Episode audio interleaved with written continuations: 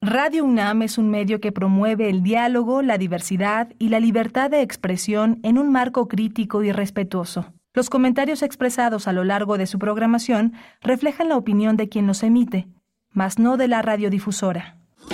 Radio UNAM presenta Primer Movimiento, El Mundo desde la Universidad. Buenos días. Ya son las 7 de la mañana con dos minutos de este martes 25 de julio. Julio se extingue y aquí en primer movimiento continuamos con el regreso, con el regreso de unas eh, vacaciones que fueron eh, largas pero muy muy productivas. Espero que todos los universitarios que están de regreso hayan descansado y todos los que se reincorporan a las actividades lo hagan con mucha energía. Aquí estamos en Adolfo Prieto 133 en la colonia del Valle haciendo comunidad con ustedes. Mi compañera Berenice Camacho de todos los días eh, está de vacaciones esta semana, se reincorpora el próximo lunes. Yo soy Miguel Ángel Quemán y estaré con ustedes de 7 de la mañana a 10 de la mañana. Vamos a tener una, un menú muy interesante. Hoy está Andrés Ramírez en los controles técnicos, está Rodrigo Aguilar en la producción ejecutiva y todo un equipo que hace posible todo este encuentro con, con ustedes. Vamos a abrir con eh, una recomendación literaria donde el río se toca. Es un libro de Rosmary Salum. Ella es una cuentista, es profesora, editora eh, mexicana, vive en Estados Unidos. Ella fundó y dirige la revista bilingüe Literal Latin American Voices, la cual se distribuye en México, Estados Unidos y Canadá. Eh, como parte de la revista, fundó la editorial Literal Publishing y es colaboradora de la Academia Norteamericana de la Lengua, una mujer muy muy interesante, muy activa, muy eh, muy muy muy intensa en su amor por la literatura y por su difusión, una, una un espectro de colaboradores con los que cuenta esta revista bilingüe eh, en México y en Estados Unidos. Vamos a tener también la presencia de Federico Navarrete. Federico Navarrete es un gran historiador, es un antropólogo, investigador, es un hombre, es un hombre del Renacimiento en el siglo XXI, un hombre con muchísimas esferas, con muchísimas posibilidades de contacto con temas eh, complejos, aparentemente simples, eh, con temas, con temas polémicos. Siempre él estuvo al frente de muchísimas indagaciones sobre el centenario y la conmemoración del la conmemoración de, este quinto centenario de 1500, de 1519 eh, para entender cómo, eh, cómo recibimos eso que llamamos conquista, encuentro, desencuentro. Vamos a tener también eh, es martes de Meyer, el tema que eligió el doctor Lorenzo Meyer, profesor, investigador, ensayista. no hay campañas, pero sí hay campañas, es el tema que tiene como propósito hacerlo hoy. Tenemos también, vamos a tener la presencia de Isabel Beteta, eh, bailarina, coreógrafa, quien ha pasado por la calle de Francisco Sosa. Hay unos grandes aparadores, unos grandes ventanales que dejan ver la danza, la danza que se hace ahí todos los días y que desde hace 30 años alberga a una compañía de danza Nemian. Vamos a hablar con ella porque hoy se presentan, hoy se presentan en Bellas Artes. Tienen eh, dos estrenos de eh, Isabel y un, un estreno, un estreno, un estreno más sobre Macbeth. Vamos a tener también la presencia, eh, bueno, vamos a tener la poesía necesaria y vamos a tener la presencia de un gran escritor chileno que es Alejandro Zambra. Alejandro Zambra ha escrito un libro que se llama Literatura Infantil. Es un título extraño, pero no, no, no, pero tiene que ver con la idea de la paternidad. Si usted ha leído Alejandro Zambra, este eh, va, va a, entender todo este esta arborescencia que hay. Él escribió un libro que se llama Bonsai, escribió La vida privada de los árboles, poeta chileno, eh, eh, eh facsímil, formas de volver a casa, no leer, es un toda su obra está editada prácticamente toda en anagrama, es un nombre traducido a muchas lenguas y tuvo un hijo hace cinco años con una escritora mexicana y hay una reflexión muy, muy, muy intensa sobre la relación entre padres e hijos en esta, en esta conversación. Eh, eh, ¿Qué es un padrastro? Alejandro Zambra se lo ha preguntado y esa pregunta que nos atañe directamente a todos los que eh, rehacen su vida y reciben en su corazón a seres pequeños que son que tienen otros padres, pues es una es una es un trabajo verdaderamente asombroso e interesante. Al final vamos a tener a, Guadalupe Alonso Coratela, vamos a hablar en tiempo lunar la sección que tiene los miércoles, los, perdón, los martes eh, con nosotros al cierre de la edición, los migrantes que no importan es eh, una indagación sobre Oscar Martínez, este periodista salvadoreño que ya ha estado con nosotros y que ahora Guadalupe lo retoma eh, para para hablar de su poderosa narrativa, de su poderosa crónica. Guadalupe Alonso También es directora de la Casa Universitaria del Libro en la UNAM, ese espacio tan, tan hermoso. Pues ese es el menú para, para el día de hoy. Vamos a tener, vamos a tener eh, música, vamos a tener música para esta mañana. Vamos a arrancar con Coldplay Clocks.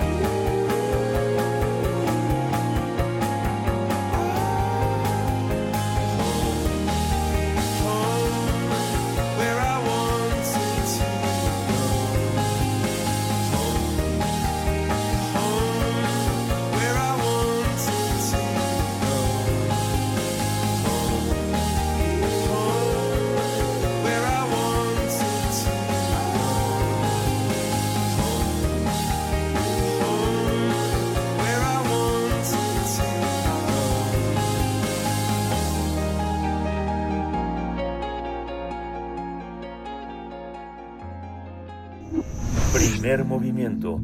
Hacemos comunidad con tus postales sonoras. Envíalas a primermovimientounam.gmail.com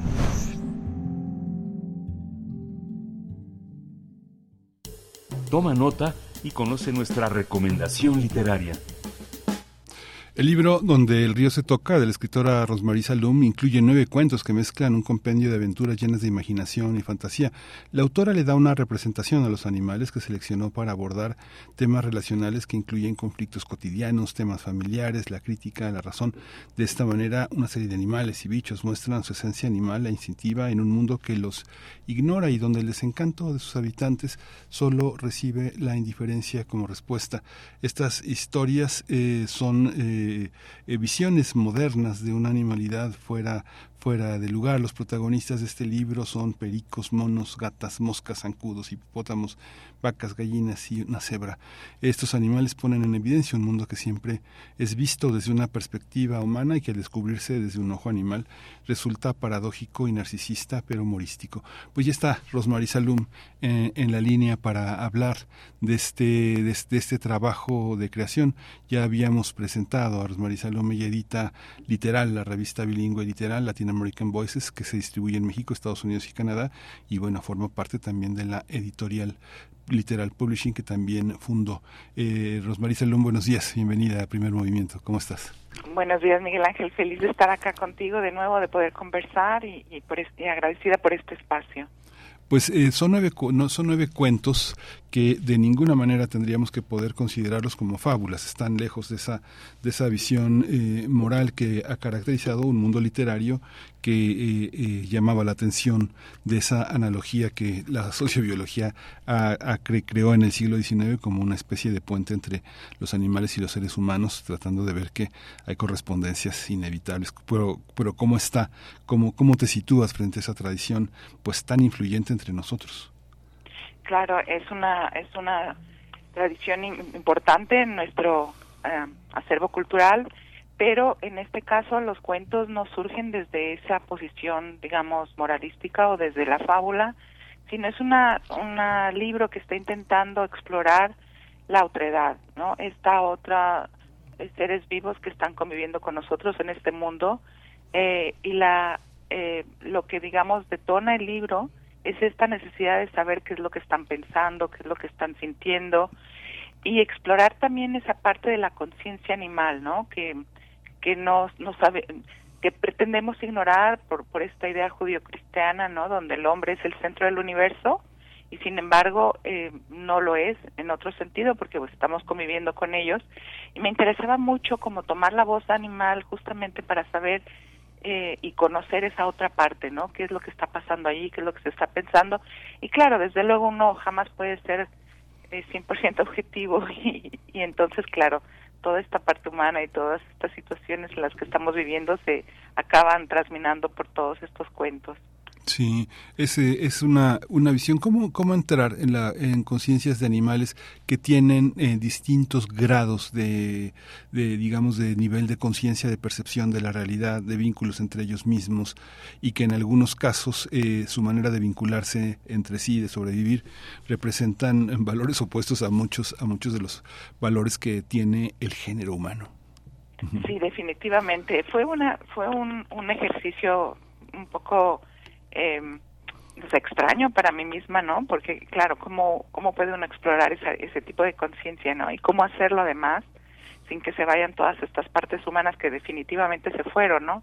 Eh, incluso al final acabaron siendo un pretexto, ¿no? Para, para hablar mucho de lo nuestro.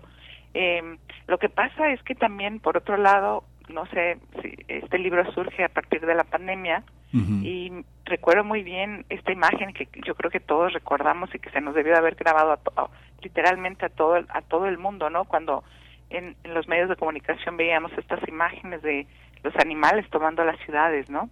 Entonces, claro, ahí hay algo que me hizo me hizo pensar o que quizá también me impresionó muchísimo esta situación de un animal, ¿no? Que lo tenemos siempre rezagado y orillado. Eh, eh, de pronto nosotros nos guardamos en nuestras casas y los animales salen a tomar las calles, ¿no? Entonces dije, bueno, aquí hay algo, hay, aquí hay algo que está sucediendo más allá de este asombro, ¿no? eh, superficial de, ah, mira, los animales entraron en las calles. No, ¿qué está pasando ahí realmente? ¿Qué es lo que está sucediendo? ¿Por qué ellos ven que nosotros nos retraemos y ellos salen, no? Entonces eso me hizo pensar en un tipo de conciencia, claro, como bien dijiste tú y me encantó eso que dijiste, cada animal tiene un nivel distinto de conciencia, también ahí entramos en cuestiones neurológicas y el grado de conciencia que cada animal puede tener, pero al mismo tiempo eh, sí me, me cimbró muchísimo esa imagen, me hizo pensar, bueno, ¿qué, ¿qué hay más allá de esto, no? De, a ver, déjame, déjame explorar qué está pasando allí cuando nosotros eh, estamos siendo testigos, ¿no? De estos animales que entran a las calles y se posesionan de la ciudad. Sí, es fascinante porque además este hay una hay una gran diversidad que inevitablemente se toca con la manera en la que se vinculan los seres humanos que están eh, cercanos a ellos y están la, la primera parte bueno a lo largo del libro hay una hay una declarada ofensiva contra las formas más eh, opresivas de poder. Cómo ¿Cómo entender una, uno se da cuenta de eso, pero cómo, cómo, lo, cómo lo elaboraste desde el punto de vista de la creación? Uno dice, bueno, las mujeres se comportan de una manera, los niños de otra, eh, el poder está rodeándonos todo el tiempo con, un, con una enorme promoción del narcisismo, del egoísmo. ¿Cómo, cómo se elabora una, una tesis? ¿La tesis surge a la par que surge la historia? ¿Cómo, cómo lo elaboraste, Rosemary? Eh, eso es bien interesante, Miguel Ángel, porque claro, ya estamos ahí hablando de, un proceso creativo, ¿no? Y a veces los procesos creativos se desarrollan eh, muchas veces si los respetamos a nivel inconsciente, ¿no? De pronto algo ahí, hay una imagen, hay una necesidad de expresar algo que de pronto empieza como a tomarlo a uno, no es como si la escritura tomara al escritor en el sentido de que, bueno, uno va siguiendo a esa escritura antes de que uno vaya como eh, eh, manejando las cosas no a nivel sumamente consciente. Pero entonces claro viene esta parte de las estructuras de poder que tienen que ver quizá con eso que ya mencionaba hace rato no eh, el, el, ser humano como este ente que está eh, ha tomado el poder en la tierra y ellos y nosotros más bien nosotros somos los que estamos diciendo disponiendo dirigiendo eh, manipulando no entonces claro cuando viene el momento de, de, de crear estos cuentos hay esta, hay esta cuestión de poder que surge, pero además surge a todos niveles porque es el poder ¿no? que ejercen quizá las élites, es el poder que ejercen los hombres sobre mujeres, es el poder que ejercemos las mujeres sobre las mujeres, porque ese tema también está allí, ¿no? Es, es el poder que ejercemos sobre los niños y, y obviamente sobre los mismos animales, ¿no? Eh, y quizá es una cuestión de sobrevivencia, pero es, es fue también una manera de explorar las consecuencias de ese, de ese poder que ejercemos quizá eh, de forma muy eh, conocedora o de forma muy consciente, pero las consecuencias que eso trae para otras personas o para otros entes o para otros seres que están viviendo acá eh, con nosotros, ¿no? Entonces, me interesó de pronto, empecé a darme cuenta, porque claro, los primeros cuentos quizá como todo surgen de forma muy visceral, ¿no? Y entonces uno empieza a darse cuenta como escritor que hay un hilo conductor, ¿no? Empieza uno a ver, ah, mira, es que aquí hay dos, tres cuentos, quizá cuatro o cinco cuentos, eh, que esto se está formando ya solo como un libro, no es nada más un cuento aislado que surgió de una imagen eh, que, de pronto nos arroba, ¿no? Eh, y entonces, claro, al, al ya tratar de terminar el libro, ya muy abiertamente me, sí, sí concienticé, digamos, sobre esta cuestión de de estos animales, de este poder que se está ejerciendo. Y, y ya realmente el, último cuento, incluso que es realmente el último cuento del, del, libro, sí, sí surge a partir ya de una eh, conciencia no muy clara de ah, esto es lo que está pasando en el libro, esto es lo que está pasando alrededor mío y entonces eh, ya salió, eso surgió ese cuento de forma mucho más, más con, consciente y mucho más propositiva. Es un libro, es un libro que además es muy breve, digamos, hay, hay cuentos que no tienen más de 12 párrafos. Esta, esta aventura de construir muchos de los cuentos con eh, deliberadamente una variedad de puntos de vista y una variedad de recursos, ¿no? Digamos que el primer cuento es un cuento dedicado a este a explorar las posibilidades de, de, de, una, narración eh, muy muy muy condensada, pero al mismo tiempo cargada de la posibilidad del diálogo, que es una tradición muy este que, que compartimos con la con la literatura norteamericana. Pienso cuentos, por ejemplo, de Raymond Carver, que son totalmente diálogos. ¿no? El primer cuento es un ejercicio muy bello de diálogo. Cómo sostener esta, cómo sostener viviendo en Estados Unidos esta posibilidad de, de, eh, traer a, cruzar los idiomas a través de esta, de este duelo de espadas con el diálogo. Sí, es bien interesante eso que dice, porque claro, siempre uno uno empieza a habitar en su propio entorno, ¿no? Donde uno está viviendo, pero siempre se cuelan, ¿no? Todas estas influencias sin que uno, eh, quizás sin que uno conscientemente las quiera utilizar. Pero hay algo que sí sucedió y ahorita que, mencionabas Carver, eh, porque claro, el, lenguaje de Carver es mucho más eh, austero, ¿no? y, y pensando en esta tradición también norteamericana de este lenguaje mucho más austero, también, no sé, como el lenguaje del mismo Hemingway, pensaba yo, es, más bien pensaba de forma consciente, porque eso sí fue algo que fue hecho muy a propósito, ¿no? ¿Cómo voy a trabajar el lenguaje en estos cuentos? Eh, entonces sí, fue una intención eh, muy abierta la de depurar el lenguaje, quitarle todo tipo de ornamento, quitarle todo tipo de, adjetivaciones, eh, eh, y traté como de concentrarme en voy a usar un lenguaje que sea sumamente ascético, no quiero que nada más influya en el lenguaje para mostrar esto que está esto que estoy sintiendo, esto que estoy pensando, esto que estoy creando, ¿no? Y ese sí fue un ejercicio mucho mucho más consciente y claro, sí se van ciertas influencias, ¿no? Como dijiste tú, de, de una forma quizás sin yo darme cuenta, pero otras quizás sí dándome cuenta, ¿no? Usar este juego de intertextualidades, y, hacer guiños con otros escritores y con otros autores, eh, pero pero siempre con este lenguaje como mucho más depurado eh, y yo misma no como haciendo un ejercicio de déjame explorar esta otra parte de la escritura que a la que nunca me he acercado.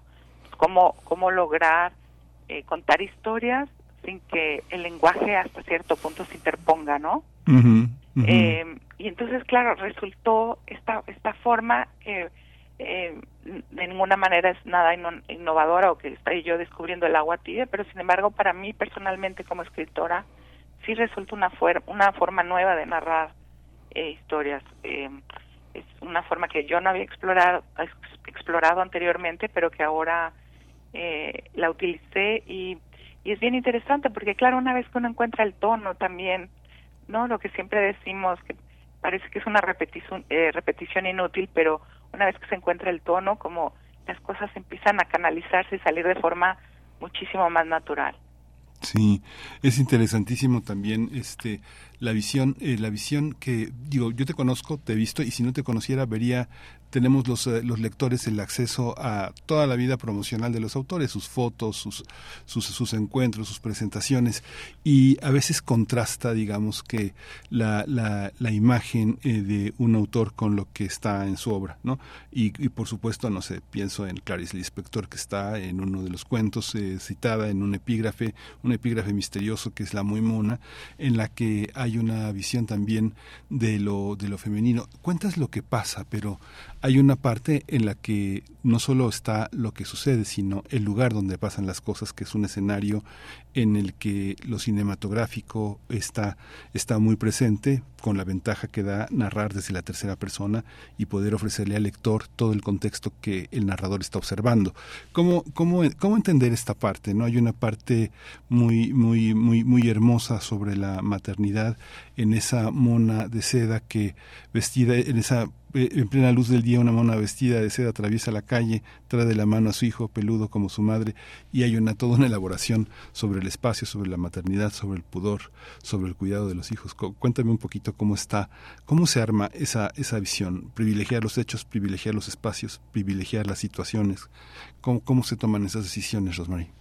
Me encanta, Miguel Ángel, me encanta que hables de, ese cuento porque es un cuento que eh, yo disfruté eh, muchísimo al escribirlo porque eh, eh, es un cuento que, bueno, se, se lee poco o se cita poco de, este libro y sin embargo es uno de los cuentos que más disfruté al escribir porque, claro, eh, hay una hay una parte que estoy cuestionando también yo misma de lo femenino, ¿no? Es esta parte de la maternidad, como bien decías, es esta necesidad, ¿no? De la mona de proteger a su a su pequeñito.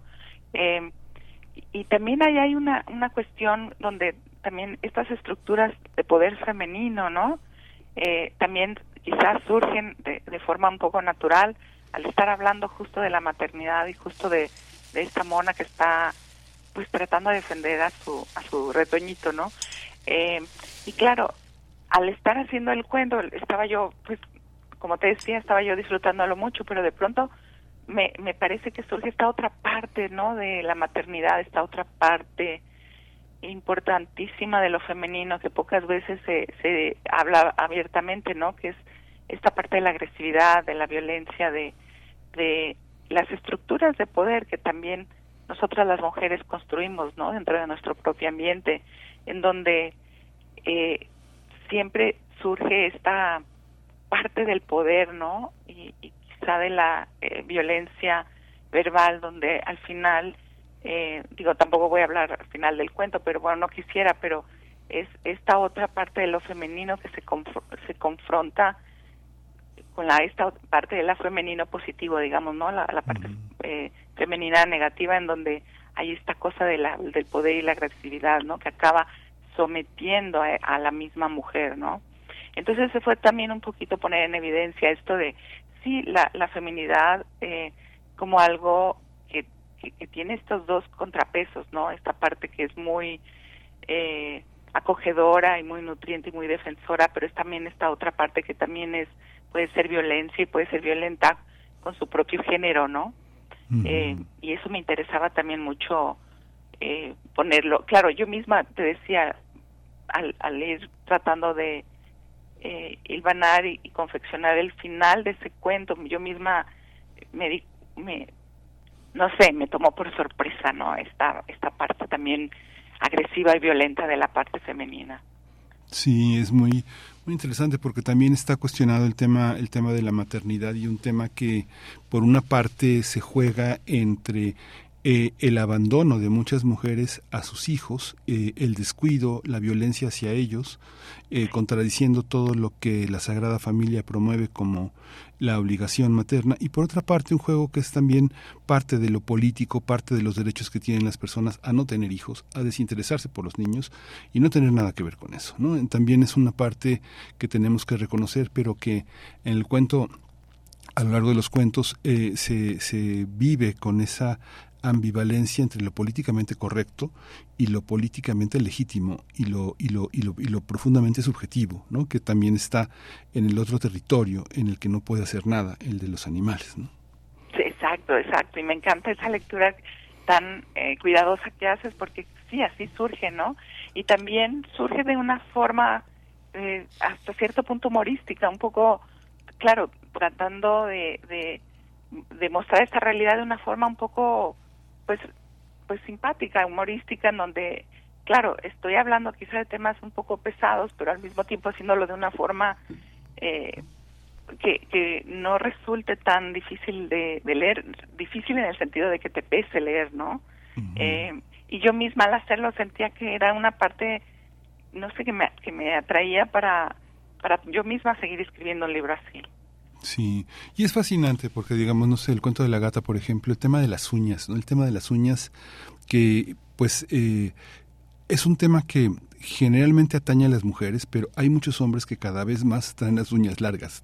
Entonces, la reflexión desde lo masculino y lo femenino resulta muy interesante cuando puede uno ver desde este punto de vista cómo se juega, ¿no? Porque los, los animales a veces con su amor lastiman, ¿no? Los perros muy grandes con sus uñotas, los gatos a veces con su inquietud este, se aprietan, se lastiman, se las, se las jalan, quedan uñitas por todas partes y esta gata que desvía la mirada y que se arranca al fin un pedazo de uña, pues es también muy, muy entrañable en el sentido en el que hay otro lado de nuestras propias inquietudes y de nuestras propias vicisitudes cotidianas tan simples, ¿no? Como romperse la uña, ¿no?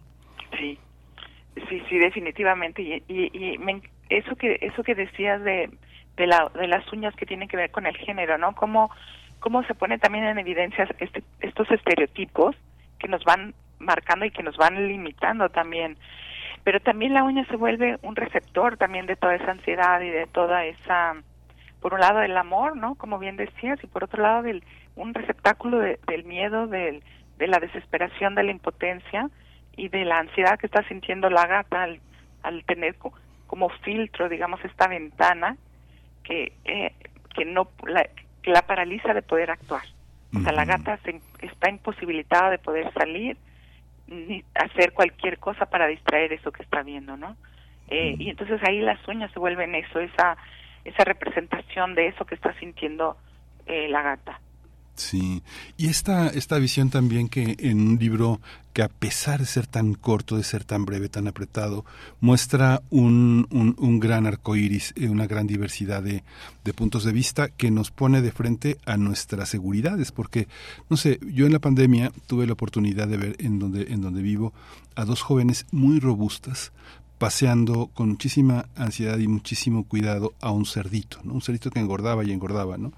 Y un día les pregunté, este, que este cómo, cómo convivían con él porque me, el cerdito es un cerdote es un cerdo debe pesar no sé más de 100 kilos no y ellas son muy robustas no me imaginaba la escena en la sala de su casa cuidándolo viendo la televisión con él y me decían es que este tiene que mantenerse sano su corazón para que pueda sobrevivir si no va a engordar y va a morir y bueno no es lo mismo tener este un cerdito en Polanco o en la, Condesa que tener un cerdito en Iztapalapa o en Iztacalco no entonces hay una hay una parte en la que todo este conjunto de animales nos ubican frente a nuestra seguridad es tener un perrito chiquito portátil o tener un perrote que represente también lo que a veces uno ve unos perrotes con unos hombresotes enormes no de 90 musculosos este que se parecen a su perro, ¿no?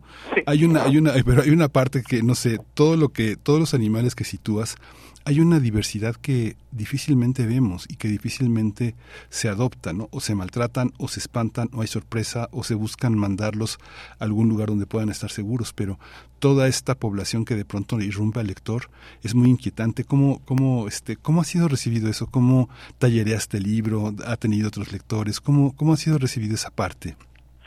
Eh, mira, bien, bien interesante eso que mencionas, porque claro, eh, ahí entran también otro tipo de estereotipos, ¿no? Es, como me, eso que dices de, bueno, no es lo mismo tener eh, un cerdito o en, no sé, en Polanco que tener un cerdito en Ixtapalapa. Eh, me parece eh, importantísimo, me parece muy grave, ¿no? Al mismo tiempo que nosotros vivamos con estos prejuicios y vivamos con estos estereotipos eh, porque aquí sí se puede tener o porque allá no se puede tener o porque aquí no, y en fin es una situación en donde también pone en evidencia estas estructuras de poder de las que estabas hablando en un principio.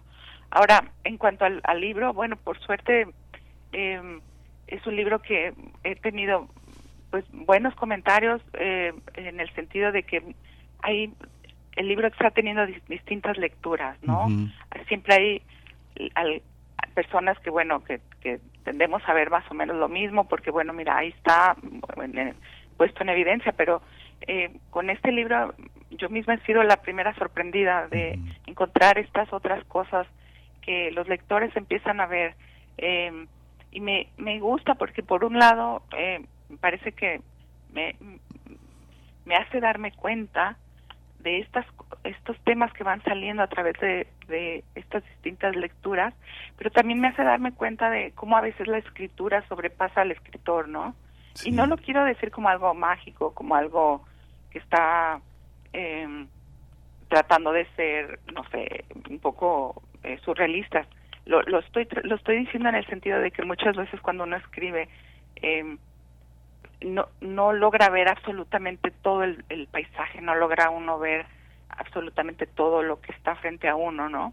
Y hay muchas cosas que se van y hay muchas cosas que se escapan y hay muchas lecturas que uno como escritor ha hecho que se transminan a través de los de los cuentos, de lo que uno va escribiendo y que uno pensó que, ah, no, es que mira, es que ese autor realmente para mí, bueno, lo leí, me gustó y se acabó. Y sin embargo ahí se están quedando residuos esas lecturas que a la hora que uno escribe, en el momento que uno está eh, eh, ejerciendo su proceso creativo, esas lecturas empiezan a surgir, ¿no? Y es muy interesante porque, claro, uno mismo aprende de lo que uno mismo eh, está escuchando de, la escritura propia. Eh, no quiero sonar como un proceso narcisista ni egocentrista, no quisiera que se interpretara así, es que, pero sí quisiera que em, eh, transmitir que uno aprende también de eso mismo que uno escribe, ¿no? Sí. Claro, si uno es observador, si uno es lo suficientemente observador y uno se siente escuchar estas otras partes, porque claro, es, es muy fácil que cuando tú como escritor escuchas cosas que tú no pensaste que estaban en, la propia escritura, inmediatamente te cierres, ¿no? Y digo, no, no, no, no, no, no, no, eso no está ahí, eso no es, esa no fue mi intención. Pero si uno tiene un poquito así, bueno, a ver, me voy a sentar y voy a escuchar con apertura, ¿no? Porque puede ser también doloroso, porque dice uno, bueno, es que yo no quería que esto saliera por ahí, sin embargo surge, ¿no? Bueno, hay gente muy observadora, Rosmarie, que que es muy observadora, pero no le encuentra sentido al observado, ¿no? Se puede decirte que había cinco tazas, que había una porcelana, que había un tapete persa, pero no sabe eh, jugar con la relación que existe entre esos objetos ni, ni entender el vínculo de, de, su, de su dueño. Es algo que es algo que es algo que distingue al poeta, al gran escritor, de alguien que simplemente describe, ¿no? Hay un cuento que a mí me encantaría que se repartiera en las grandes salas de concierto como ese momento de espera que, que, precede al concierto y que todo mundo tose, ¿no? Todo mundo tose y es muy natural.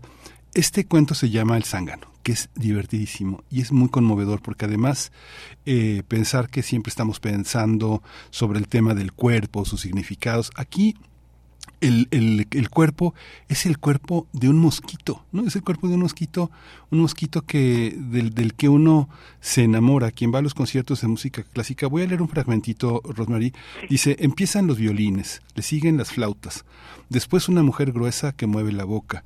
El mosco percibe los cambios sonoros en el aire, quizás sobre su cuerpo alargado. Con cada movimiento musical da un giro y se dirige veloz al otro lado del teatro. Cada cambio es una vuelta experimenta una excitación que no sabe de dónde proviene. Entre un silencio y otro, desciende sobre el cuello de un hombre rubio. Se detiene. Desde allí continúa escuchando. Más figuras musicales, más vibraciones que empujan el aire, más silencios. Es hermosísimo. Bueno, el cuento es largo, es largo en relación al conjunto de cuentos que componen el libro pero esa manera de esta manera de estar completamente habitado por algo que no sabes de dónde viene es algo que se parece al amor no es algo que se parece al duelo es algo es, una es una emoción sumamente primordial. Cómo cómo cuéntame un poco de ese cuento es es muy hermoso em, me encanta la lectura que haces Miguel Ángel. Muchísimas gracias por esa lectura tan atenta tan cuidadosa. Eh, es, es, ese es un cuento, fíjate, algo tan porque es que ese cuento surge de, un cuento de Chekhov, ¿no? Em, yo doy, eh, en, Houston doy clases de escritura creativa y, esa, en el momento de tomar la decisión de eh, que el cuento iba yo a mandar, ¿no? Para la, la semana siguiente, me quedé atrapada en ese cuento de Chekhov, ¿no? Y esta cosa de esta persona, ¿no? Que pedía disculpas y pedía disculpas y y, eso me es una, una cosa que me, me impresionó.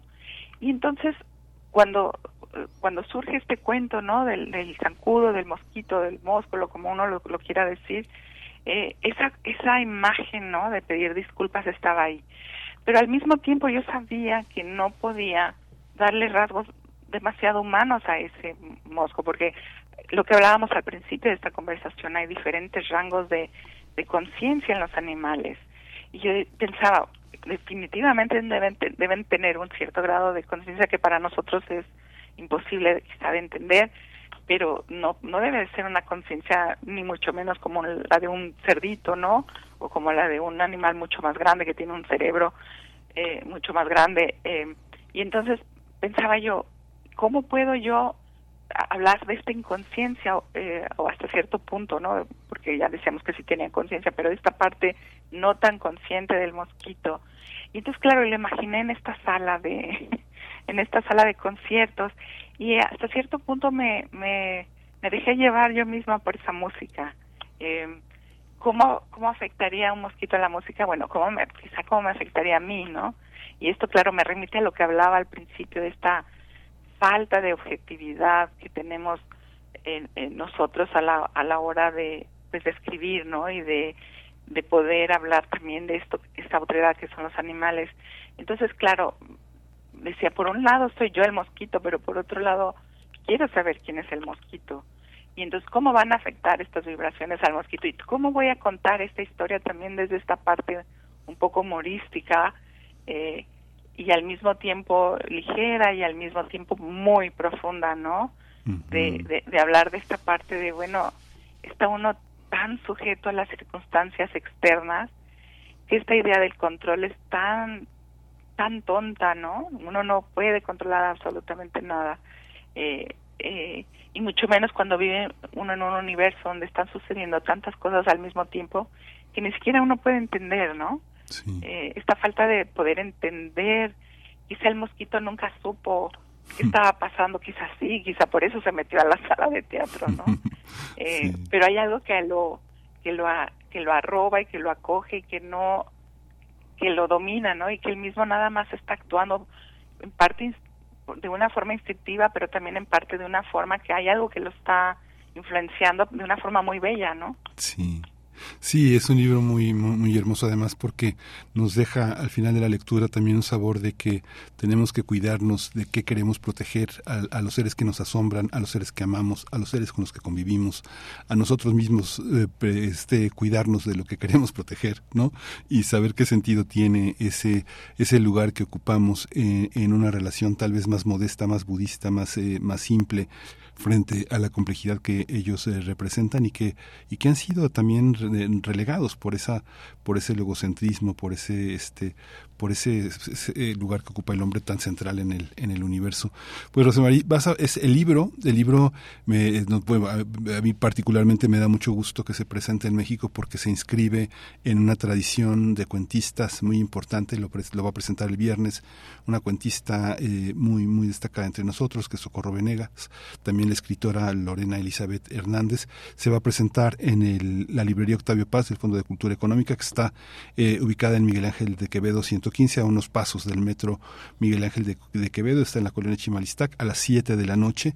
Y bueno, quien quiera es un libro este es un libro breve es un libro muy muy muy condensado y que bueno forma parte de la tradición lo que has hecho con literal en Estados Unidos es eh, defender nuestra lengua, defender nuestra postura y mostrar una literatura que en el contexto de los Estados Unidos es muy poderosa, teniendo figuras enormes que están en, en este diálogo que te proponía al principio, pues está Carver, Conan McCarthy, Don DeLillo, Philip Roth, este, mucha gente que, que de alguna manera forma parte de nosotros, ¿no? Forma parte de la tradición y que literal es un testigo de todo esto, ¿no? Sí, sí, Miguel Ángel, es un poco, esa ha sido siempre la intención, ¿no? De literal llevar nuestra cultura, la excelencia de nuestras producciones a Estados Unidos, a, Canadá, al mundo angloparlante, al mundo eh, hispanoparlante también de Estados Unidos. Eh, y claro, es una revista que también, y una editorial que también se, pues, se, se sabe que existe en, México, en algunas partes de Latinoamérica, pero más que nada lo que nos estaba moviendo cuando la revista empezó y lo que nos sigue moviendo ahora es, es esto, exaltar la, la excelencia de lo nuestro. Pues muchísimas gracias, Rosmarie. Qué, qué, placer conversar contigo, con alguien tan, tan, este, tan de, una profesión tan, tan dedicada a la, a la, literatura, a la creación, tan de una enorme honestidad. Muchas gracias, Rosmarie, por, por darte este tiempo para conversar aquí en Primer Movimiento en Radio UNAM. Miguel Ángel, ha sido una delicia esta conversación. Te, te agradezco mucho a ti el espacio y la lectura. Muchas gracias, Rosmarie.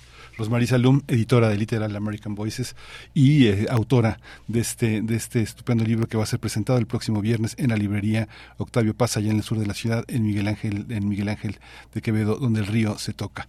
Muchas gracias. Vamos a ir con música, vamos a escuchar de Billy Joel, Honesty. Rocketman, Rocketman, es Rocketman.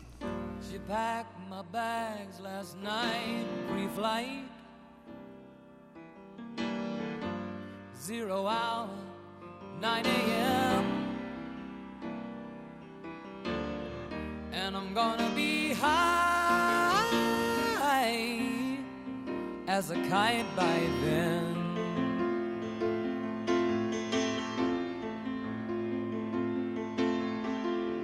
I miss the earth so much, I miss my wife. Lonely out in space on such a timeless flight.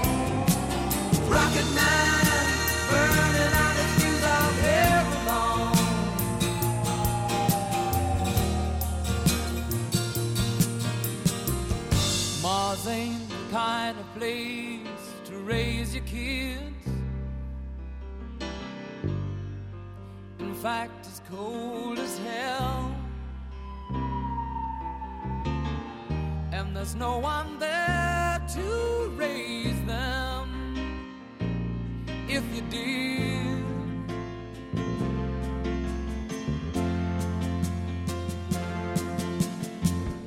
And all the science I don't understand. It's just my job.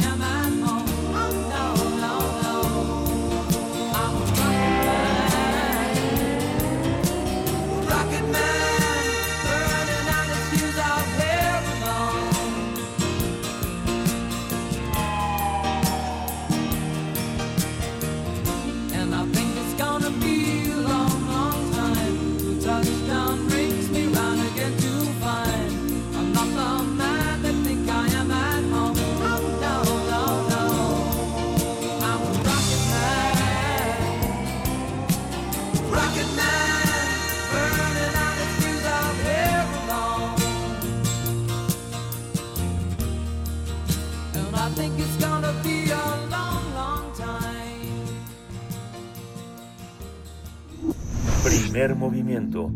Hacemos comunidad con tus postales sonoras. Envíalas a primermovimientounam.gmail.com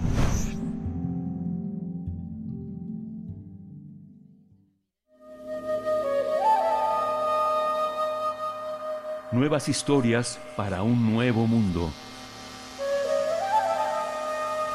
Ya está en la línea eh, Federico Navarrete, el doctor Federico Navarrete, el escritor, el ensayista Federico Navarrete, eh, para hacer posible este diálogo sobre nuevas historias para un nuevo mundo. Federico, bienvenido, buenos días.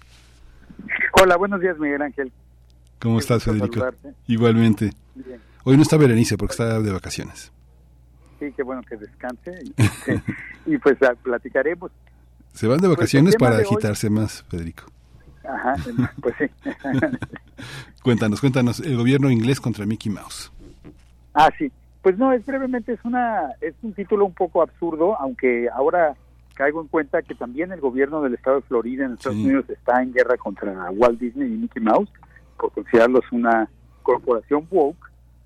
Pero en el caso del gobierno inglés, su guerra contra Mickey Mouse, la idea de que está en guerra contra Mickey Mouse, es este viene de que hace unos días hubo una noticia aquí en el Reino Unido que contaba que en un centro para recepción de niños refugiados, es decir, de menores de edad que habían llegado a Inglaterra sin acompañamiento y que eh, venían, pues obviamente, escapando de situaciones tan fuertes que los habían separado de su familia, el, este, en este centro de acogida había un mural eh, en una sala donde los niños jugaban que tenía personajes de Walt Disney.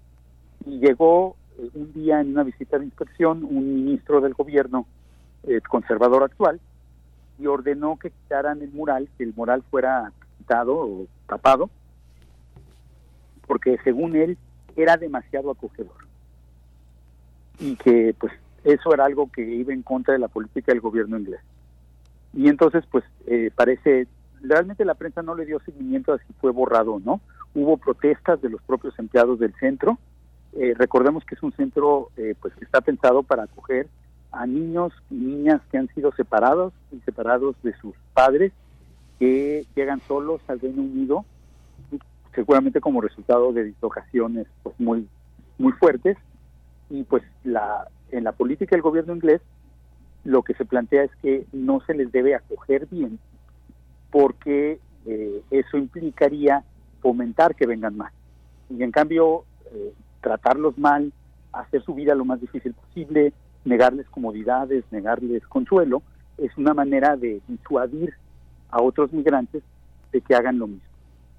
Entonces, pues nada más eh, la idea ah, con, es señalar cómo en la instrumentalización del miedo y del odio como forma de política que caracteriza a los partidos conservadores en el mundo actual, el, este, una de las cosas que, desde luego, de las víctimas principales, pues son, son los migrantes y, en, y cómo esto posibilita actitudes de deshumanización y de crueldad como la que acabo de señalar, ¿no? O sea, si, si nos detenemos a pensar, eh, un ministro del gobierno inglés eh, decide suprimir un mural porque ese mural podría darles consuelo a niñas y niños que han sido sometidos a experiencias traumáticas, a violencias, que están sin sus padres, que están desvalidos porque realmente no tienen nadie que los cuide más que el gobierno inglés, precisamente, y que probablemente no tengan manera de regresar a su casa, si es que todavía existe su casa,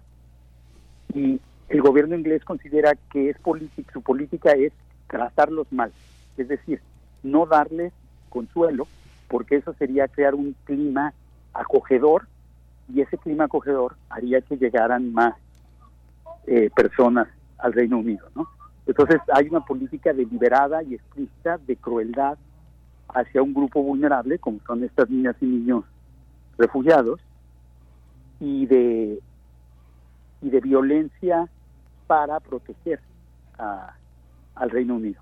Entonces, esta es una forma de guerra que en el fondo, pues si volvemos al caso del estado de Florida, no es tan diferente de la de la guerra contra woke, ¿no? Contra la contra Disney como una empresa woke, que es este término que, que suele este término falso y, este, y engañoso que suele utilizarse para referirse a la política identitaria, entre comillas, que es otro término falso y engañoso, o a la política progre, como dicen otros, que es otro término falso y engañoso. Entonces, en la, en la guerra de Florida, pues la idea es combatir políticas de inclusión. Y en la guerra contra Disney en, Inglaterra, eh, la idea es combatir grupos que son considerados dañinos para el país. En este caso, los dañinos son niños y niñas probablemente huérfanas o huérfanos que no tienen ninguna protección y que probablemente no tengan ningún otro lugar a donde ir, pero de todas maneras son considerados una amenaza a Inglaterra. Entonces, eh, en esta guerra, Disney realmente no es, o sea, no importa como compañía en términos de los contenidos que genera, sino importa porque, bueno, en, el, la primera caso de Florida tal vez un poco más, pero en el caso de Inglaterra, Disney importa porque simplemente porque sus imágenes son se asocian con bienestar infantil. Y entonces esa idea de, porque son imágenes hechas para que los niños se sientan bien, y entonces por eso son suprimidas, ¿no? Eh, entonces en un caso se le critica por inclusión, y en el otro caso, en, Florida se le critica por inclusión, y en Inglaterra se le critica por generar imágenes que, son agradables a los niños. Es como si su estética fuera un, algo inadecuado para el tipo de niños que no merecen ni siquiera eso, que serían los refugiados y los, las y los refugiados menores de edad. Es algo, es algo sumamente interesante porque si uno, si uno observa, digamos que tampoco también hay una, hay una parte, estoy pensando sobre todo en lo de Florida, Federico, en la que eh, tú te acordarás a mediados de los 90, Michael Jackson se ofreció a grabar tres, eh, tres pistas para el jorobado de Nuestra Señora, que Disney rechazó porque ya había empezado el acoso contra Michael Jackson con las acusaciones de pederastia. Hay miles de fotos de Michael Jackson con Mickey Mouse eh, y con Disney y uno piensa esa, esa cercanía de Michael Jackson con lo infantil, que de alguna manera también Elton John en otros territorios, lo hizo Phil Collins en otros territorios, hay una parte de la ambigüedad que permite cierta tranquilidad que eh, eh, en, la infancia de no verse constreñido como el mundo externo lo, lo propone, elegir un sexo, ¿no? Ser niño o ser niña, ¿no? Hay una parte del ratón que tiene esa ambigüedad que con todo y que está Mimi y ahí este, toda esta cuestión heteronormada, también hay una, hay una postura que también Michael Jackson propuso de alguna manera en el mundo, ¿no? Sí, y, de eso es, es, interesante ese ángulo porque eso es lo que critican justamente los, los conservadores ahora que están queriendo eh, restablecer o más bien volver una norma obligatoria la, la, el binarismo que ha sido un principio organizativo implícito de, nuestra vida social, no, no, no siempre era enunciado de una manera tan absoluta y, justa, y, ahora los sectores conservadores quieren que se defina casi de una manera tajante, eh, taxativa, normativa, ¿no? y, y, este, y, justamente esta ambigüedad de, la, de los cuerpos no genéricos de Disney, que han sido analizados también por, por desde, la, desde varias perspectivas de infantilización y de de negación de agencias, me acuerdo que ha habido críticas, el, este, pues es lo que lo que parecen estar rechazando los woke, pero también más bien la, digo, los, los, los conservadores con, llamándolo woke, pero en el caso de Florida pues también es la, la política de la compañía, ¿no? La política inclusiva y la generación de, de, nuevos personajes que parecen romper las barreras raciales, ¿no? Pues aquí también encontramos el encuentro entre, o sea, la, la suma entre las posturas de discriminatorias de género y las posturas discriminatorias racistas, ¿no? que tienen en el fondo muchísimo en común. Sí, y que en el fondo también, digamos, toda esta postura que ha obligado a Disney también en algunas de las series en las que están involucrados dramaturgos y cuestiones de derechos que han obligado a esta empresa a ponerse un poco al día, ¿no? A tratar de entender que hay otras situaciones, hay que hay afrodescendientes, hay otras sexualidades, otras animalidades, este y que eh, se ha colocado en Europa. Tú, digamos, desde la Gran Bretaña, desde esta, desde esta visión, no es lo mismo Euro Disney en el corazón de Europa que este, que la visión de Disney y del mundo animado norteamericano en Inglaterra. ¿Cómo, cómo, cómo se observa? ¿Cómo es esa parte, cómo es esa parte del espectáculo tan, tan, este, tan norteamericano, Federico? Pues desde luego es, diferente porque se asocia con la cultura norteamericana en Europa, ¿no? Como una cultura diferente y pues en, también no hay que olvidar que en Europa hay personas que, que critican justamente también esta, esta mayor inclusión y esta diversidad de, de orígenes y de, de cuerpos y de, y de, géneros y que entonces también eh, ven eh, estas prácticas de la Disney corporativa como este eh, como una como una importación dañina para para Europa no ese es el caso particular de Francia en Francia la, intelectualidad, una parte importante de la intelectualidad y de la clase política, y no solo los conservadores, sino también muchos sectores que se definen supuestamente de izquierda, han adoptado pues políticas, actitudes xenófobas y de, y de y de estigmatización de ciertas ideas, de ciertas críticas y de toda la temática antirracista y de diversidad de género como importaciones gringas que le hacen daño a la, a la nación francesa y a la singularidad de Francia y de ese tipo, que en el fondo son parecidas el tipo de, posiciones que están defendiendo los conservadores en Gran Bretaña, aunque sea desde una perspectiva muy distinta. Pues Federico, ya nos dieron las ocho, pues muchísimas gracias. Vamos a imaginarnos que se imagine el radio escuchas, ¿qué pasaría si Mickey fuera gay? ¿Qué pasaría si Mimi fuera gay y, salieran de casa? ¿Qué vida, qué vida sostendrían? ¿Cómo, ¿Cómo los abrazaríamos o cómo los rechazarían? Gracias Federico, un abrazo. gracias. Hasta, luego. hasta luego. Ya son las ocho de la mañana, nos vamos al corte. Síguenos en redes sociales. Encuéntranos en Facebook como Primer Movimiento y en Twitter como arroba PMovimiento. Hagamos comunidad.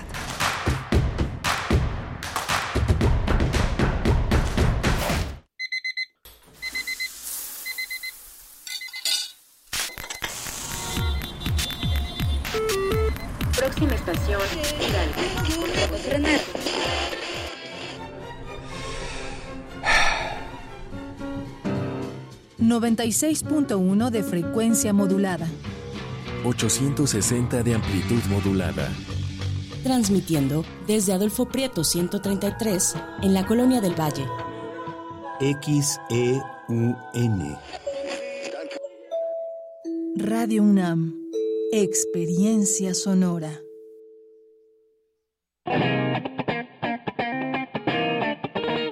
Este es el sitio donde se intersecta toda la música. Toda. Intersecciones. Encuentros de la fusión musical. Todos los viernes a las 21 horas por el 96.1 de FM. Radio UNAM. Experiencia sonora. Gracias a tu participación, Pepe sigue vivito, coleando y con más fuerza. Recuerda que debes darle seguimiento a lo que decidiste en las urnas con los comités de ejecución y vigilancia. De todas y todos depende que Pepe, el presupuesto participativo, siga transformando la ciudad. Apasionate, dale seguimiento a tu proyecto y enchula tu colonia. Instituto Electoral Ciudad de México. La piedra y el chemo activo afectan tu cerebro, te matan las neuronas y son muy adictivos. Yo sé lo que te digo, pues he sido testigo. Piensa más en tu gente, tu vida y tus amigos. Escucha lo que te digo, pues es verdad. El negocio de la droga es algo que termina mal. Escucha bien, hermano, porque esto te hace daño. El negocio de la droga es algo que termina mal. Esto siempre acaba Si necesitas ayuda, llama a la línea de la vida 800-911-2000. Cultivemos el gusto por el arte escrito y el ejercicio de la imaginación al lado de María Ángeles Comezaña en Al compás de la letra. Rutas literarias para viajar entre textos, poemas y cartas. Todos los jueves a las 18 horas por el 96.1 de FM. Radio UNAM. Experiencia sonora.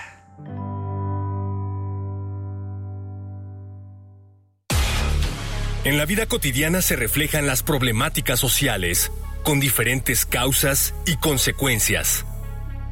Pensemos juntas y juntos las posibles soluciones. Vida cotidiana. Análisis de nuestro día a día. Viernes a las 16 horas, después del corte informativo. Si sucede a nuestro alrededor, es importante. Radio UNAM, Experiencia Sonora. Encuentra la música de primer movimiento día a día en el Spotify de Radio UNAM y agréganos a tus favoritos.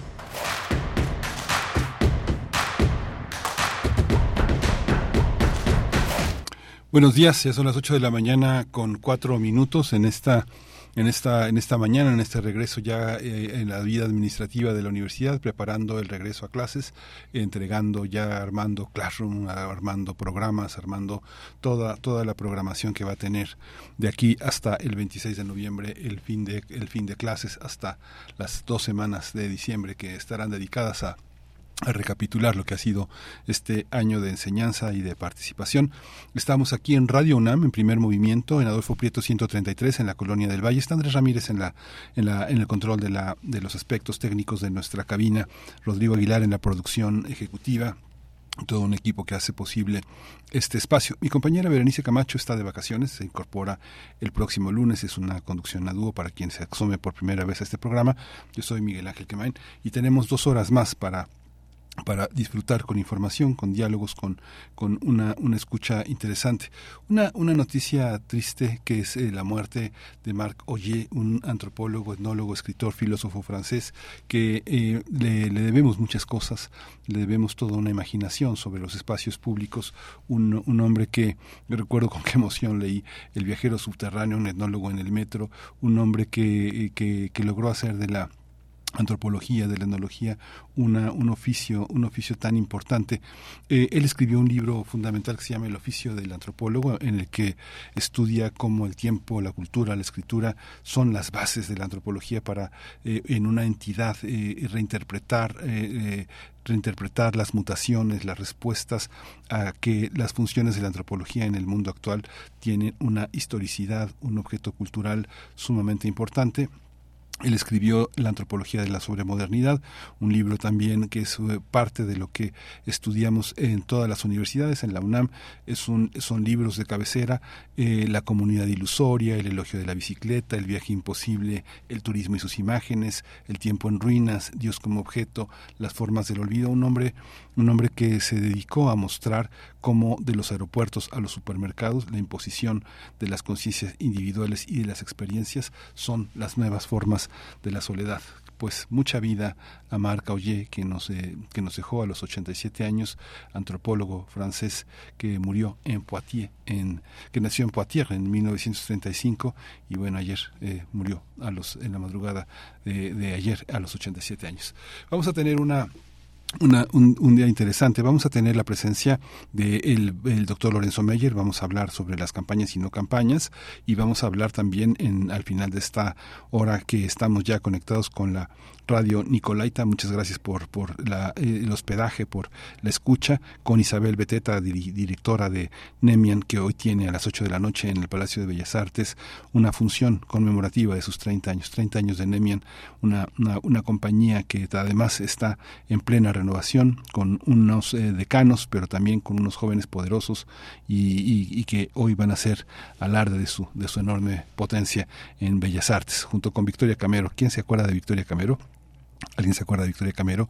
Una de las bailarinas más hermosas y poderosas de Ballet Nacional eh, bajo la conducción de Guillermina Bravo. Digo hermosas en el sentido de poder organizar el espacio con ese cuerpo poderoso, educado y súper disciplinado que es el de Victoria Camero. Pues vamos a ir con Lorenzo Mayer. Primer movimiento. Hacemos comunidad con tus postales sonoras. Envíalas a primermovimientounam arroba gmail.com.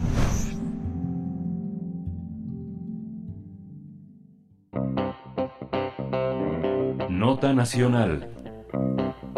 Doctor Lorenzo Meyer, buenos días. Con todo y que lo veo en todas partes, ya lo extrañaba.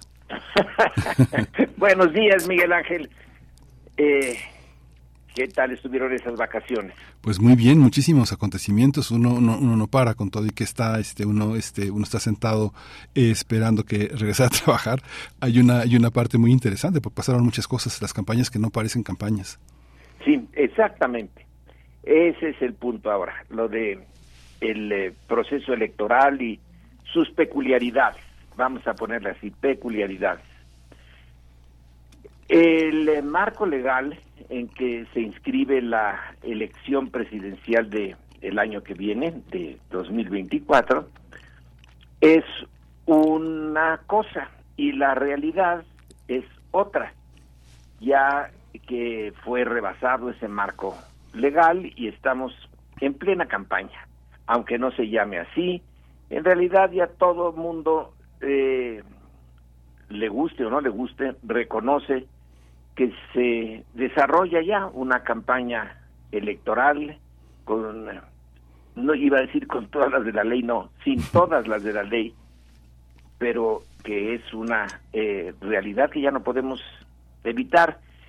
Me parece que en cierto sentido está sobre reglamentado el, proceso electoral y que eh, se choca todos los días con la realidad.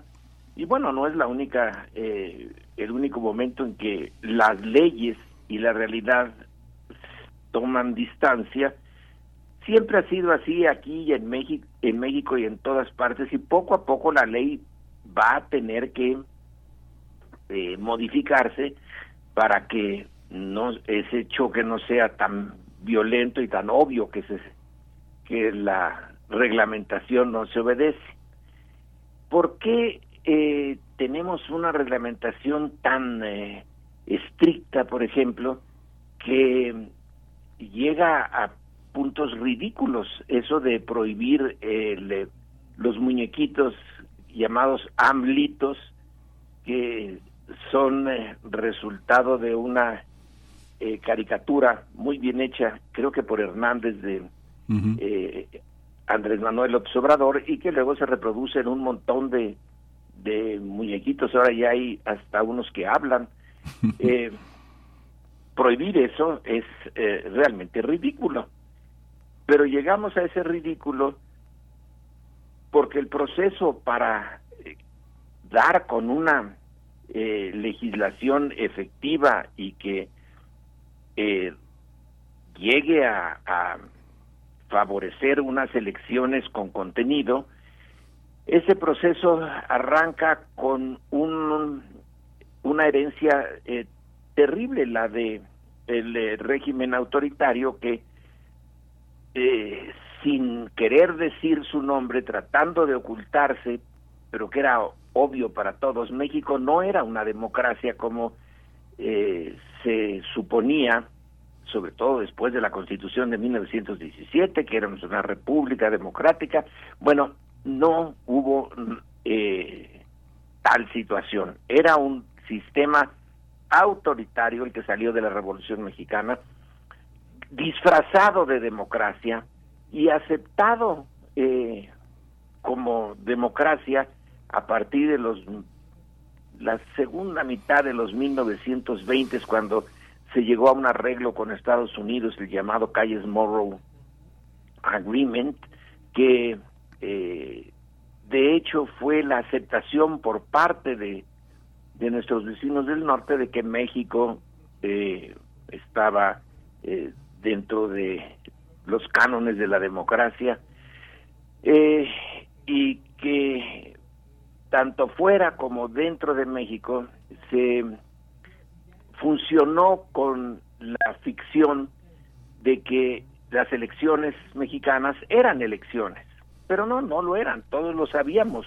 y el mundo externo lo sabía y se hacían eh, de la vista gorda todos las elecciones en México eran elecciones sin contenido, sin contenido. Y entonces darles eh, contenido sin que mediara un movimiento violento y eh, que transformara eh, radicalmente la situación, se tuvo que hacer paulatinamente.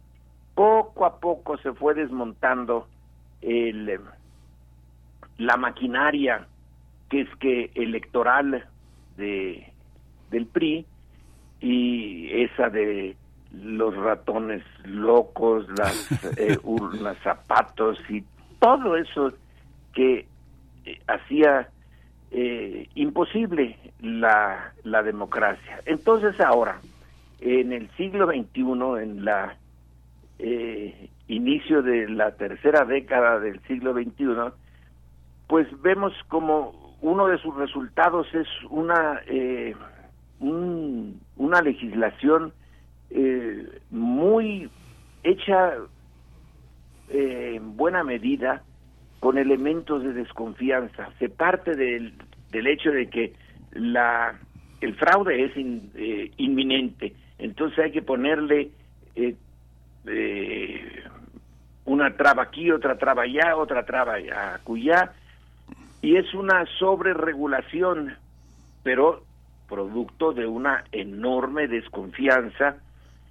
Y claro, esa desconfianza está muy bien asentada en la realidad con la que eh, se jugó tantas veces en nuestras elecciones, en donde se fingían eh, procesos electorales que no eran tales.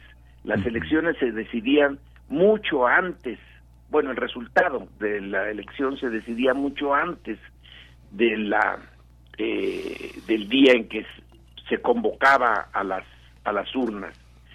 Entonces, lo que ahora eh, nos eh, urge es llegar a una legislación efectiva, real, útil, pero no se puede modificar el marco legal mientras estamos metidos en esta última elección. Ojalá la elección de 2024 sea eh, el final también de esta estas fórmulas que nos eh, están mm, impidiendo que la realidad y, y, la legalidad se encuentren y que en, a partir de, de fines de 24 el Congreso eh, se dedique, entre otras cosas, a una eh, legislación menos engorrosa, más realista y que ya quede como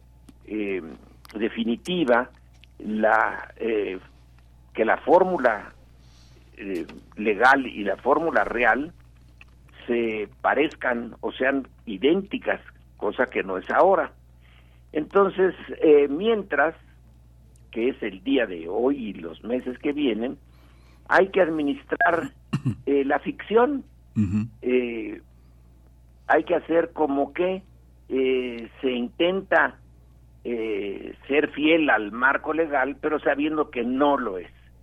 En buena medida, eh, el proceso electoral, pues, eh, lo dio el, el arranque el propio presidente, Andrés Manuel López Obrador, cuando nombró a los posibles candidatos desde el lado de Morena.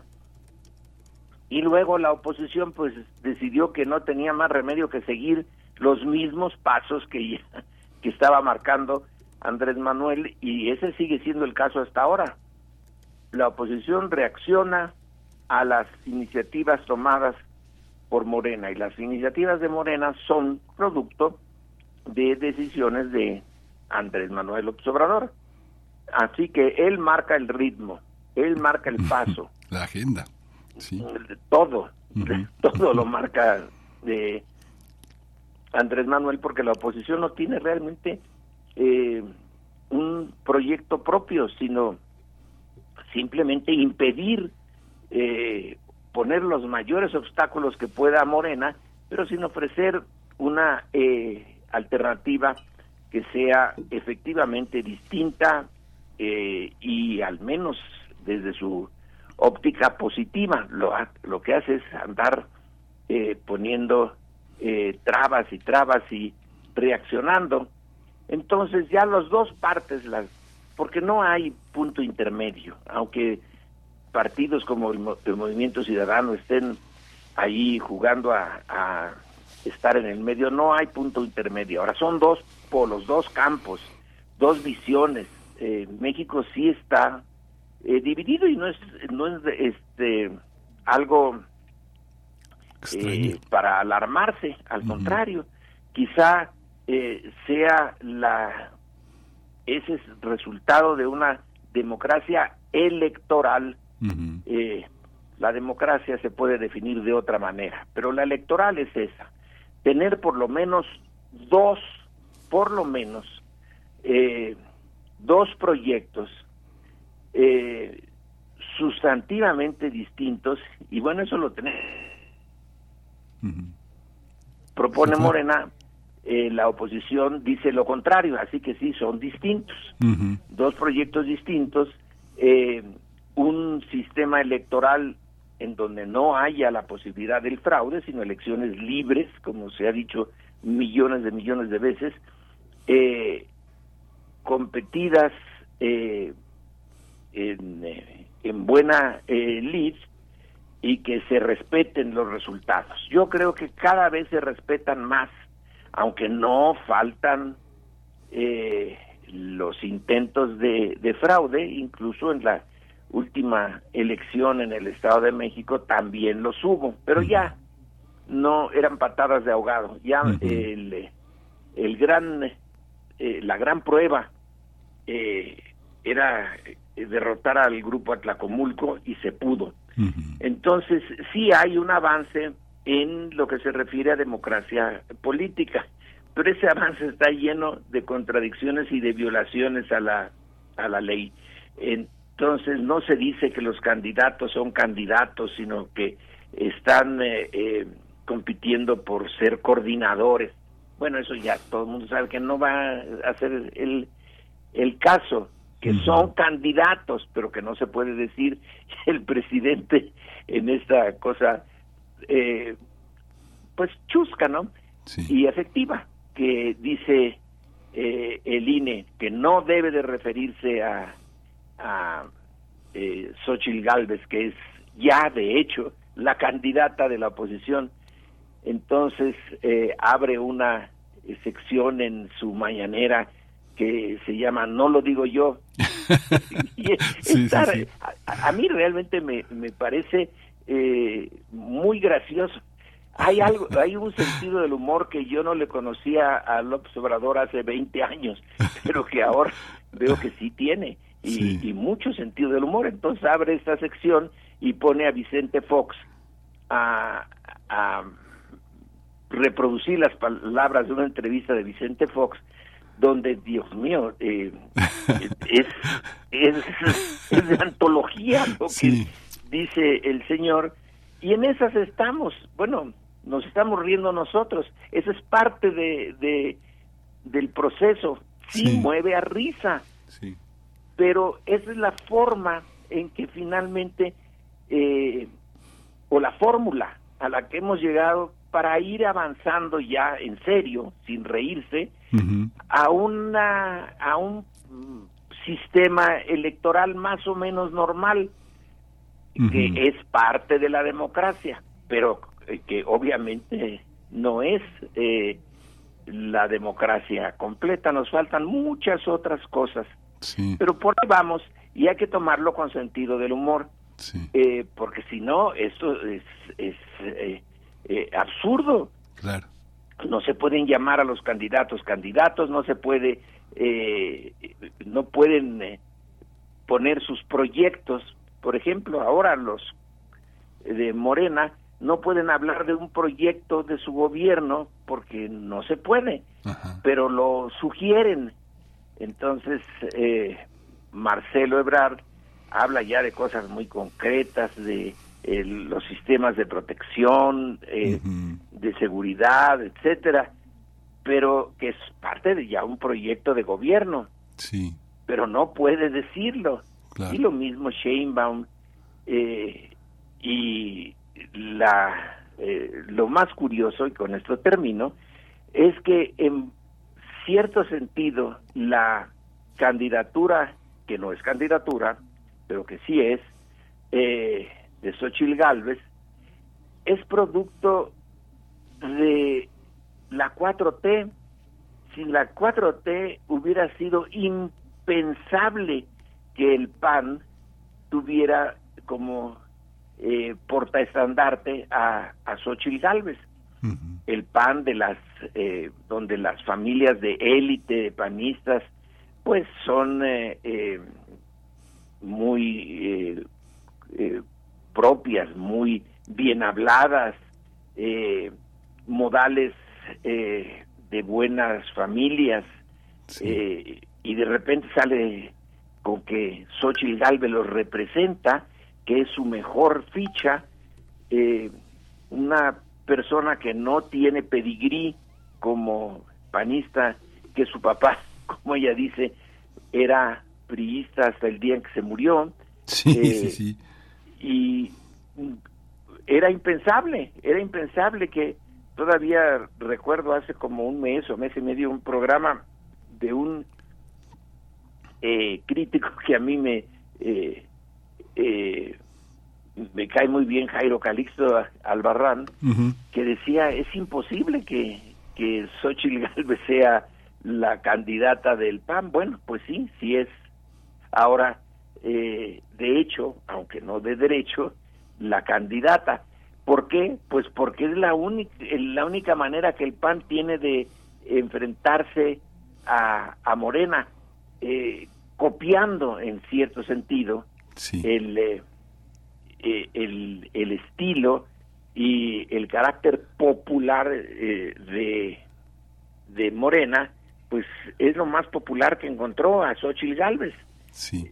Porque no tiene eh, elementos que puedan eh, seme- eh, asemejarse, sean semejantes a un candidato popular. Su candidato que creíamos que ya estaba seguro, Santiago Krill, pues está lejísimos de eh, identificarse con el mexicano promedio.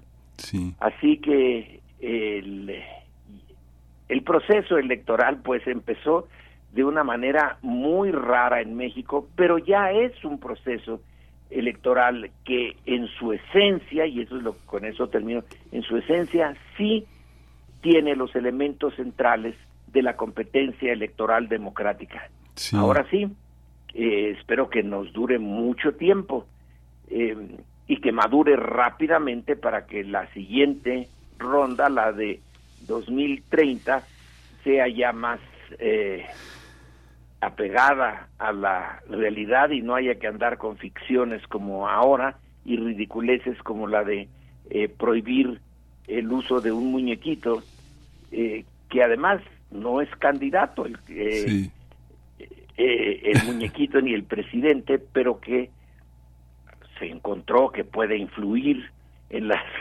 decisiones o, o las percepciones del electorado. Creo que vamos a ir por un camino muy peculiar porque también venimos de un camino muy peculiar. Sí, claro. México fue el sistema autoritario más exitoso de América Latina y quitarse ese eh, fardo de encima para ponernos a tono con la democracia, bueno, ha costado mucho trabajo y también momentos ridículos como los que estamos viviendo ahora. Sí. Y es mi comentario. Pues gracias, Lorenzo. Te hago, te hago un breve comentario, como siempre. Yo creo que las reglas, del- mencionaste la palabra desconfianza, yo creo que las reglas de, de- de electorales para eh, sobre esa desconfianza y sobre ese control se hicieron realmente para controlar a los que siempre estuvieron descontentos con el sistema electoral, que fueron la, la oposición, la izquierda, desde Ujú, todos sus... eh, eh, y era una manera de controlarla. Muchos... eh, Muchos colegas, amigos de, de, de jurídicas de la UNAM se pensarán lo contrario, pero hay una hay una parte que este es eso. López Obrador eh, de- lo que ha hecho también es abrir y hablar de frente y decir los nombres. Hay mucha gente que se queja de que en la mañanera le da foro a personas que la sociedad no les da ninguna importancia o no reconoce como interlocutores. Sin embargo sí representan una forma de ver de pensar y de y que representan el neoliberalismo y la derecha, y que señalarlos con pelos y señales ha sido muy fuerte para, para ellos. Generalmente todo era oblicuo, el, este Lorenzo. Muy Un oblicuo. señor que vende pañales allá en la esquina de no sé qué, y, y la verdad, ese, ese, ese, ese personaje tiene nombres, Claudio X González, o cuando Sí. se decía, ese BC que fue expresidente, se altote, era Fox, ¿no? Pero en realidad tiene que ver eso. Lo que es interesante de las campañas es que muchos están, es que están a prueba. Claudia Sheinbaum hace una campaña, este, donde el centro es, este, quiero escucharlos, eh, donde la de Marcelo Ebrard es quiero decirles, eh, la de Adán Augusto, pues es un poco un carnaval que va a hablarles de la persona que más estima, que es el presidente. Y Ricardo Monreal, pues que empezó su campaña en la delegación Cuauhtémoc y, y que la continúa con la Operación Diamante, ¿no? Levantando puestos de una ciudad en la que muchos eh, eh, en el país la ven muy lejana, a pesar de que Claudia Sheinbaum ah, y, y los gobernantes que han tenido esa ciudad la han puesto en la en la órbita, pero pero bueno, es muy interesante. Muchas gracias, querido Lorenzo Meyer. Te por todo este faltó. Noroña, ¿eh? Ah, no, Noroña. Noroña. También es la nota del humor, es muy interesante, porque el centro de todo es cómo continuar, cómo continuar con la cuarta transformación Sí, de la manera de la manera más solvente y, y corrigiendo muchas cosas en el camino que el propio sistema y la administración pública no le permitieron y que gran parte de los errores que señala la oposición son son los obstáculos que la propia mecánica de la administración les puso, ¿no? Esa parte eh, me parece muy buena, Miguel Ángel, esa concreción, esa conclusión y con, muy concreta. Los errores son en buena medida porque se le pusieron todos los obstáculos posibles, salvo el uso de la fuerza, todos los demás se usaron. Sí. Pues Lorenzo querido, muchísimas gracias en este regreso. Qué bueno escuchar tu voz aquí. La escucho en todas partes, pero pero es un placer tenerla aquí Buen en Radio día, Miguel. Ángel. Hasta pronto, Lorenzo Meyer. Pues vamos a ir, vamos a ir, vamos a ir con música, vamos a ir con música y vamos a escuchar, uh, vamos a escuchar Honesty de Billy Joel.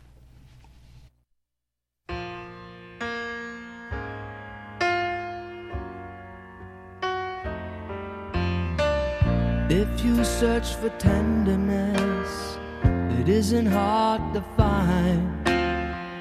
You can have the love you need to live. If you look for truthfulness, you might just as well be blind. It always seems to be so hard to give.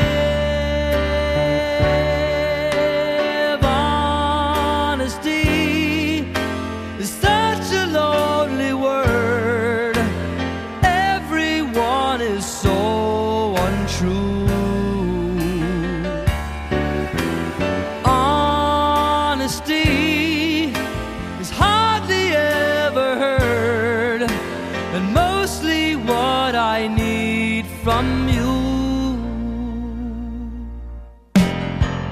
I can always find someone to say they sympathize if I wear my heart out on my sleeve.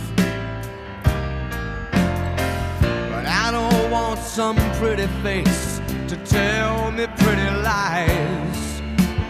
All I want is someone to believe.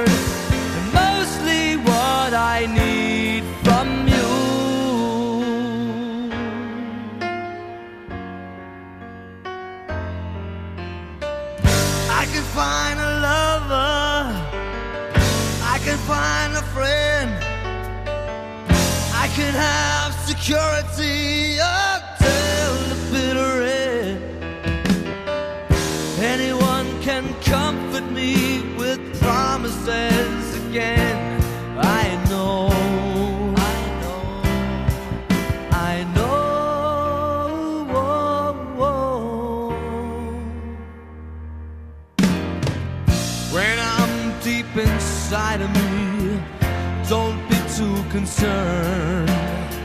I won't ask for nothing while I'm gone.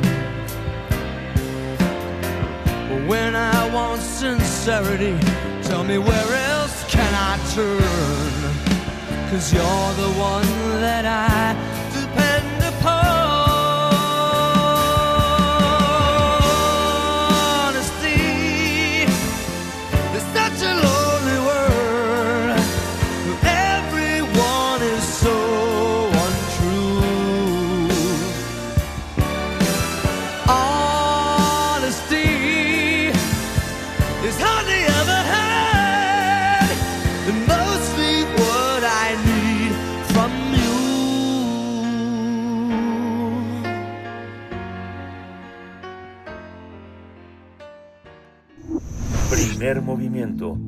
Hacemos comunidad con tus postales sonoras. Envíalas a primermovimientounam.gmail.com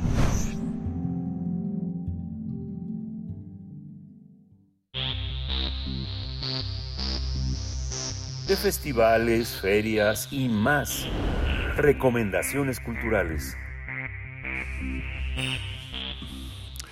Eh, la compañía Nemian Danza celebra 30 años de trabajo. De acuerdo con Isabel Beteta, eh, eh, la palabra Nemian es eh, de origen náhuatl. Van a celebrarlo con Nemian 30 años en el camino, que forma parte de su nombre. A través de las piezas, el escote, los que caen y corazón de madera, el público va a poder darse cuenta de lo que ha desarrollado esta compañía a lo largo de sus 30 años, de ese espíritu onírico, juguetón y plástico eh, eh, el programa Nemian 30 años inicia, eh, inició sus festejos en la sala Miguel Covarrubias y en el Palacio de Bellas Artes va a presentar Corazón de Madera, que está inspirada en las obras del pintor Giorgio de Quirico. La fundadora reconoce que esta compañía integra artistas maduros y jóvenes y es un momento de reflexión sobre el futuro próximo de la compañía que cierra una etapa y abre otra conversamos con Isabel Beteta y nos arrancamos con esta, con esta proposición sobre el nombre de Nemian. ¿Qué significa Nemian? Eh, le ha hecho honor a su nombre. Eh, Nemian viene de Nemi, eh, existir, y Neneme, caminar del náhuatl. Entonces, Nemian es el camino de la vida. Y pues sí, ha sido nuestro camino, es, de todos los días de no lo haces, te sientes raro, es, pues es vivir.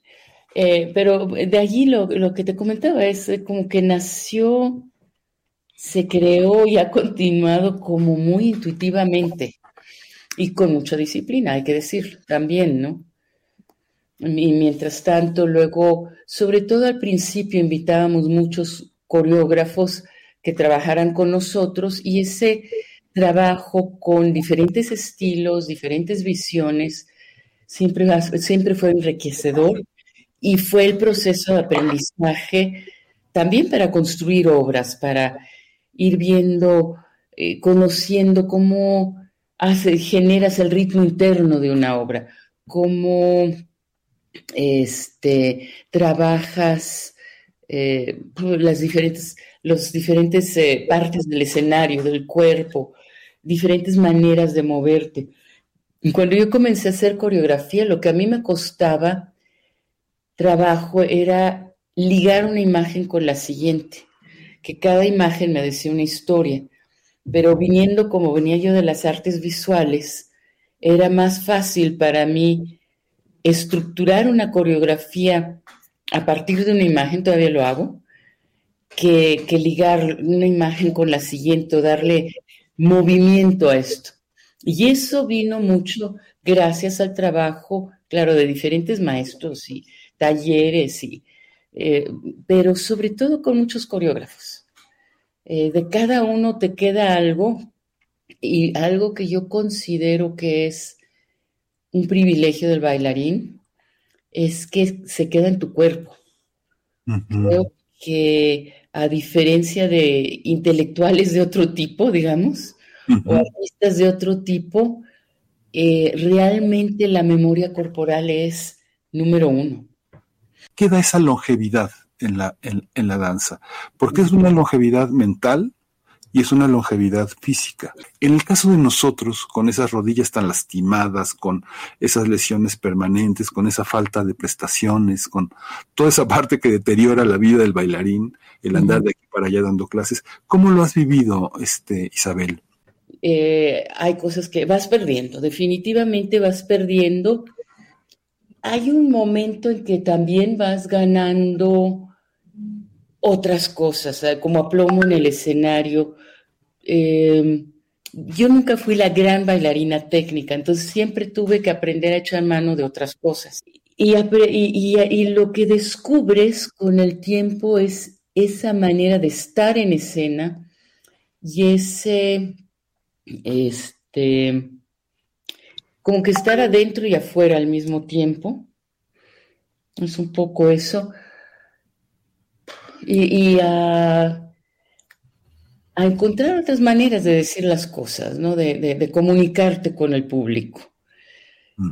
Y también llega, eh, que, también, ah, y el otro punto es, también aprendes que sí, eh, o reafirmas que entrar al escenario sí es lanzarte al vacío.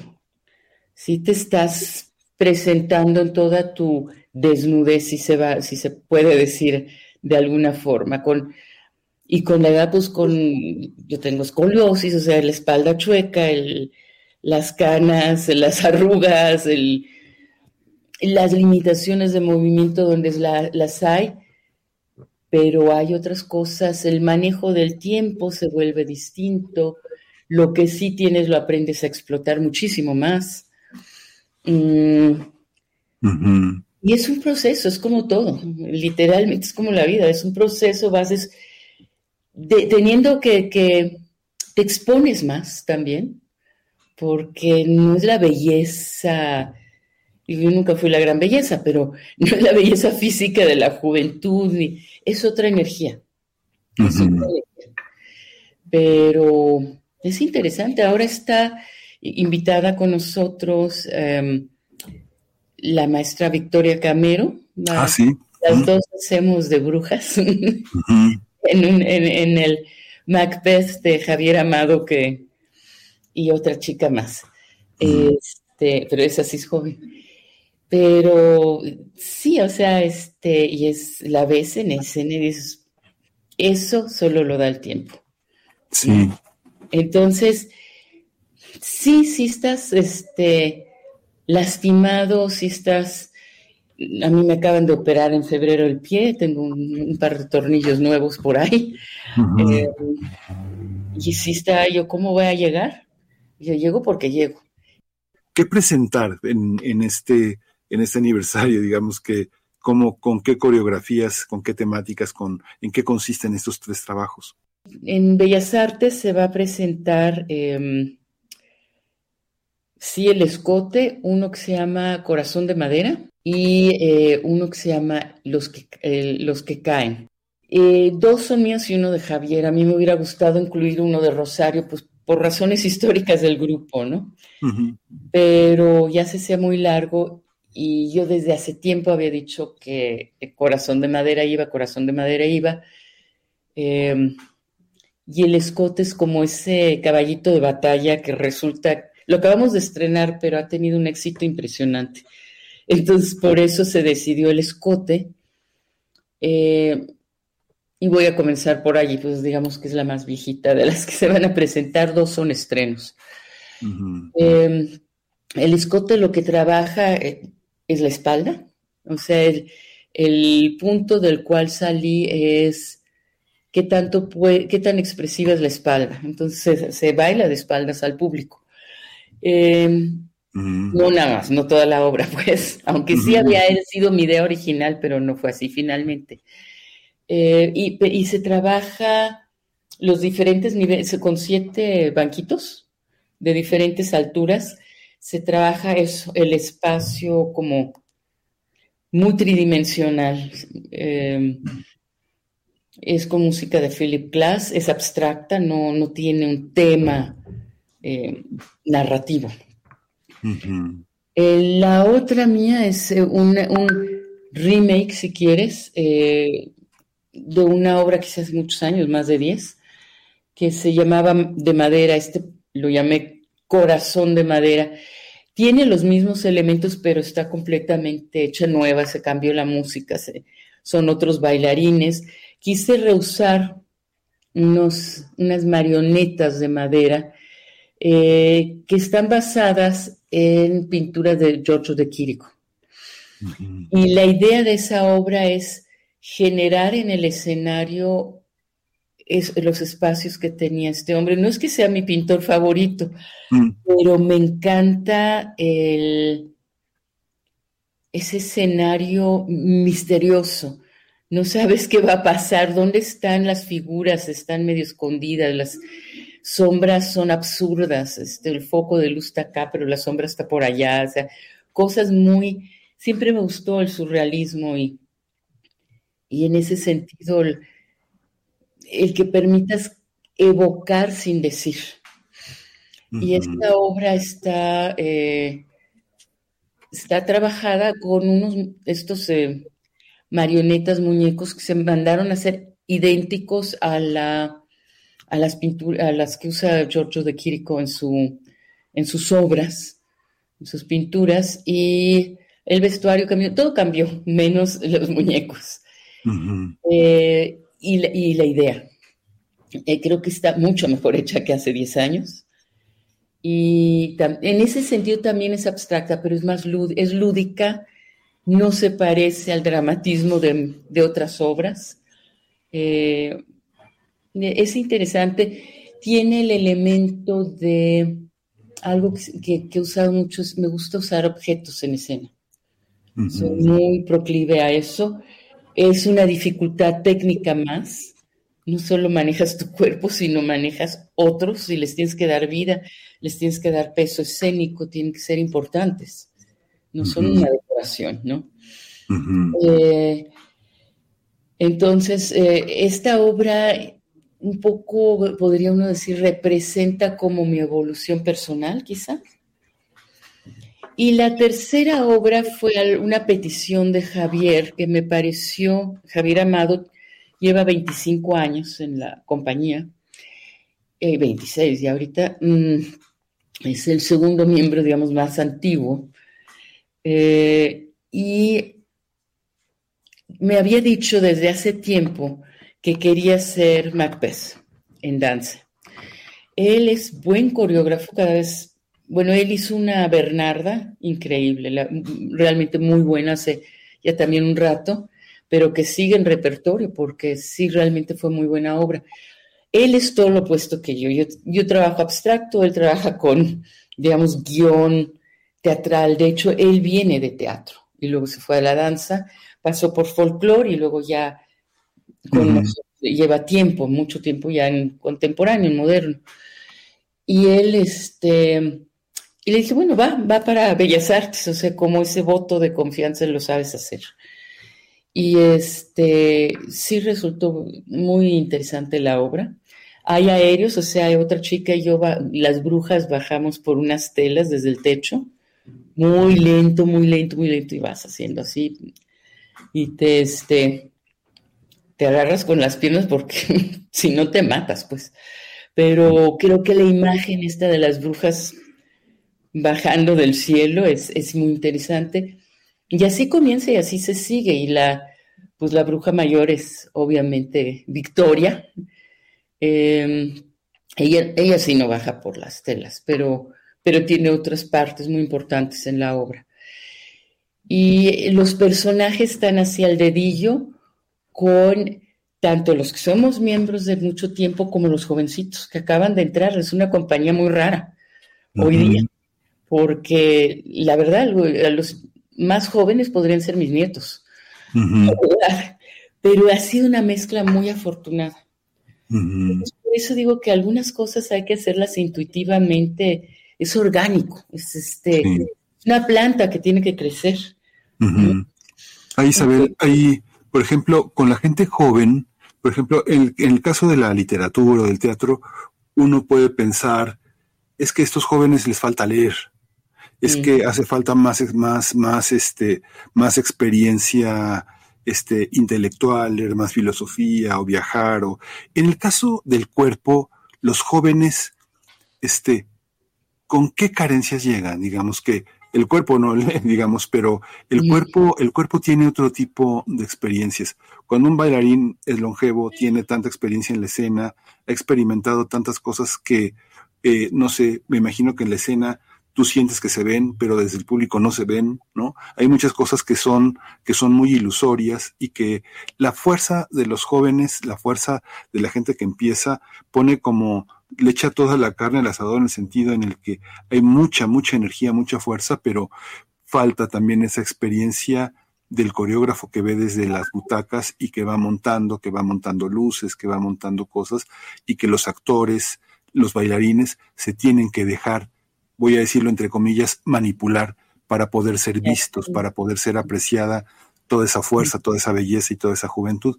¿Cómo son, cómo son desde tu óptica como coreógrafa estos jóvenes que se este, te desespera, los integras, este, los abrazas? ¿Cómo es esa integración? Eh, estos, bueno, los chicos que nuevos que llegaron, sobre todo los dos varones, tienen una formación muy, muy fuerte, muy buena. Uno estuvo en la escuela del Joffrey y el otro se formó en Corea. Y em, las chicas se formaron en México y no son tan fuertes técnicamente, pero tienen muy buen foro, ¿no? Tienen ángel. Mm, y se y van rapidísimo con el entrenamiento de la compañía están eh, yo lo yo creo que el, el, chiste de hacer una coreografía es hacer lo que a cada uno le va o que sabes que tiene el potencial de hacer.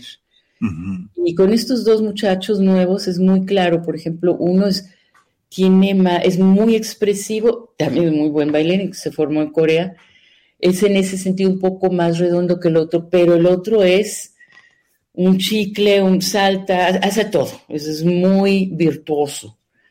Y en la danza es saber, claro, tener tu instrumento, que es tu cuerpo, saberlo usar, pero también es saber ver cómo compones, qué le va, qué no le va, este, dónde le puedes sacar más partido, cómo contrastar ritmos, cómo integrar pesos escénicos, eh, lo que todo el mundo ha comentado de de, que nos ha visto este grupo mixto que somos es que eh, se ve muy integrado. Entonces, de nuevo, yo creo que es una cosa orgánica. Como tú dirías, los abrazas, pues sí. Venga para acá, ¿no? Bienvenidos, pues. Cómo nuestra danza está sostenida, lo, lo, más rico, en una tradición intelectual. ¿Cómo es, esa, ¿Cómo es esa parte en ti? Digo, no estás formada en muchas cuestiones que no son dancísticas, y ya lo dijiste al principio, como historia del arte, literatura francesa, una vocación por estudiar la pintura, por estudiar el tarot, etcétera. ¿Cómo se sostiene esa, esa parte de la danza y cómo se comunica una compañía? a bailarines que pueden no tener esa formación más que entrenamiento, ¿no? Hay gente que solo tiene entrenamiento, que no tiene una formación intelectual. Eh, bueno, mucho, mucho tiene que ver, bueno, en el caso de, por ejemplo, en, en, Nemian está Javier, que como estudió teatro, pues ha leído a todos los grandes, ¿no? Eh, bueno, a mí siempre me ha interesado la psicología, entonces Jung fue como uno de mis libros de cabecera. Eh, todo lo que es caracterología y lectura corporal, que es otra rama de la psicología, se conecta con cómo se expresa la gente también a nivel verbal, ¿no? Eh, o sea, es cómo piensan.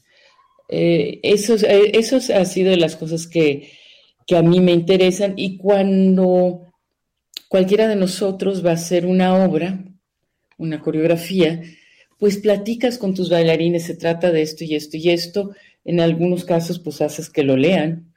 Eh, hubo una obra que se hizo con, eh, con, trabajo de Mishima, este, Nieve de Primavera, es el que me tocó a mí, fue una tetrología y cada, de cuatro compañías, cada quien un libro del, de El mar de la fertilidad, se llama la tetrología de, Mishima, y, y yo escogí el Nieve de Primavera y sé que leyeron el libro. Entonces, este, en el caso de lo de si no conocían a Macbeth o no se acordaban bien, pues este, aunque sea en versión eh, sintetizada, pues que sepan, que lo, que lo lean, ¿no? Que lo. Y em, en otros lo que les hago es ver las pinturas en las cuales me voy a basar. Y les digo, esta es la idea, no tienen que copiar lo que están viendo allí, nada más es esta idea, este, les eh, sientan la atmósfera, checamos, este, y a veces eh, eh, ellos mismos te proponen, oye, y sí, tal cosa, y ves que no están tan en la luna tampoco, ¿no? ¿Dónde, dónde está garantizado que la memoria de esos 30 años pueda, pueda pertenecernos, podamos consultar y podamos inspirarnos en ella. Bueno, a, reserva de que no todo está bien filmado, todo está filmado. Mm. Quizá los primeros años no, porque no, no era tan fácil grabar las funciones, pero tenemos, por lo menos todo lo que está, ha estado en talleres, eh, Nemian o no Nemian, todo está filmado, todo está, está grabado. Y luego ya hubo que hacer todo el trabajo de pasar de los estos cassettes enormes de antes, de VHS, a este a CD y ahora vamos a tener que pasarlo todo a memoria digital. Digital y es un rollo, pero pero sí ahí está. Ahí está, no todo está bien filmado porque hay un problema eh, importante en el sentido de que la luz que es teatral, es para el teatro, Em, no es buena para la, para la cámara, entonces todo siempre se ve oscuro. Pero bueno, de algo servirá. Y sí, hace poco tiré algunos, este, no nuestros, ¿eh? pero sí me encontré con unos cassettes que dije, no sé, ya no se ve nada, o este, y las, de plano los tiré, pero la mayor parte allí está, y eh, sí hemos guardado recortes y cosas, pero por ejemplo, la vez pasada que este, nos presentamos en Bellas Artes, se filmó como Bellas Artes lo permite con las cámaras del lado, y la neta echaron a perder la obra. O sea, yo cuando lo vi dije, esto no lo presento. Todo lo que querías que no se viera estaba ahí al descubierto, luego nada más ves medio escenario. No. O sea, realmente debería sí de haber una política más... Em, más afín a esta parte, em, tomando más en cuenta de que hay espacios en un lugar como Bellas Artes que no molestas al público y que sí puedes filmar bien, que no sea el, el ¿cómo se llama? Esta cosa que están de los lados, el palco más aplastado del lado, perdonando la palabra, pero es así. Digo, será un teatro muy bonito, pero no se plan, no se hizo con pensando en una isóptica para danza, se hizo yo creo más pensando en ópera y en y en eh, música. En todo caso, no había eh, esa conciencia de isóptica que hay ahora. Y bueno, lo que este, lo otro sería nada más el comentario. Finalmente, lo más importante en la danza o en cualquier arte escénico es el público. Es decir, si no hay público, ¿para qué lo haces? Digo, porque te gusta, sí, qué padre, qué bueno pero es, y justo hoy estaba reflexionando eso, es una forma de generar comunidad. O sea, así sea con los mismos que estuvieron, que el telonero, que el no sé qué, vas a otro teatro y todos los que estuvieron en el proceso quieren verlo, quieren ver el producto terminado. Y ellos llevan a sus familias y tú llevas a la tuya. Y eso genera una comunidad, pues. Por eso me, eh, eh, no, lo había yo pensado así. Yo sí, hasta mi, a veces mi asistente me dice, pero como que me atormentaba yo mucho, me con, pues a quién le importa finalmente lo que haces, ¿no?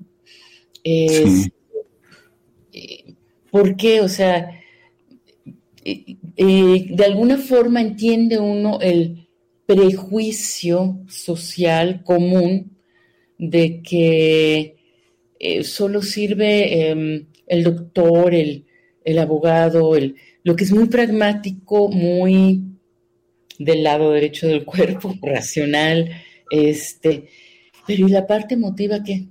Y la parte, ¿por qué, ¿por qué ese desprecio? Claro, es una cuestión histórica que hay que irla a buscar al siglo XIX, ¿no? Pero este, pero sí hay un pre, eh, y luego en particular en la danza por lo del cuerpo.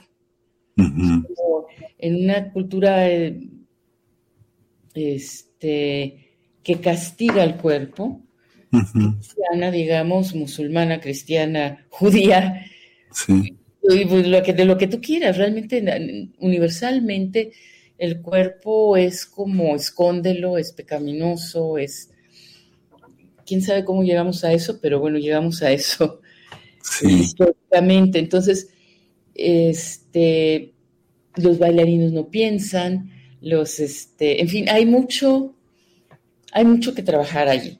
Pero sí, curiosamente, a la hora de los trancazos, en la función de, claro, está padre que haya una memoria y que se pueda recurrir a ella, pero la función es del momento. La función es el acto escénico y su público. Y si cualquiera, si el acto escénico está fallido, pues qué horrible. Y si no hay público, peor. Sí. porque, porque es el momento de, un poco lo que decía yo, cuando sales a escena lo sientes, ahí están. Eso no sucede en un video y esas cosas, no lo vivo nunca va a poder ser eh, sustituir por sol. Ah, es que ya lo vi por video. Si te diste una idea de, cómo es el movimiento, pero, pero viviste con el bailarín, pues no. ¿No? Con el que esté en escena, me imagino el actor o el músico también. Pues muchísimas gracias Isabel, me da muchísimo gusto que hayas estado en este espacio, te agradezco tu tiempo y bueno, hay que seguir, hay que seguir Anemian y hay que seguir esta, esta enorme compañía tan añeja y tan joven. Muchas gracias. Gracias a ti. Muchas gracias, muchas gracias eh, por su escucha. Quédese aquí en primer movimiento. Continuamos. Adiós, en Radio Nicolaita. Nos escuchamos el día de mañana de 8 a 9 de la mañana. Quédese aquí con la programación de Radio UNAM. Quédese aquí en primer movimiento. Encuentra la música de primer movimiento día a día en el Spotify de Radio UNAM y agréganos a tus favoritos.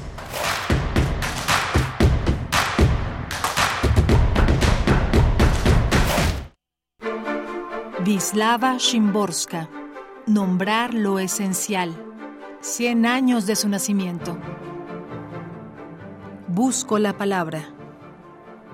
Quiero que esta, una sola palabra, esté impregnada de sangre, que como los muros del calabozo encierre en sí cada tumba colectiva, que describa precisa y claramente quiénes eran, todo lo que pasó, porque lo que oigo, lo que se escribe, resulta poco, siempre poco. Nuestra habla es endeble, sus sonidos de pronto pobres con empeño busco ideas, busco esta palabra y no la encuentro. No la encuentro. Vislava Shimborska, 96.1 FM, Radio UNAM, Experiencia Sonora. ¿Sabes qué tienen en común? El polvo de una estrella durmiente el moco de King Kong o el enano más alto de todos? Pues que a todos los puedes encontrar en la radio. Solo tienes que decir las palabras mágicas. ¡Hocus Pocus! Para tus orejas y escúchanos todos los sábados a las 10 de la mañana por Radio UNAM. Experiencia sonora.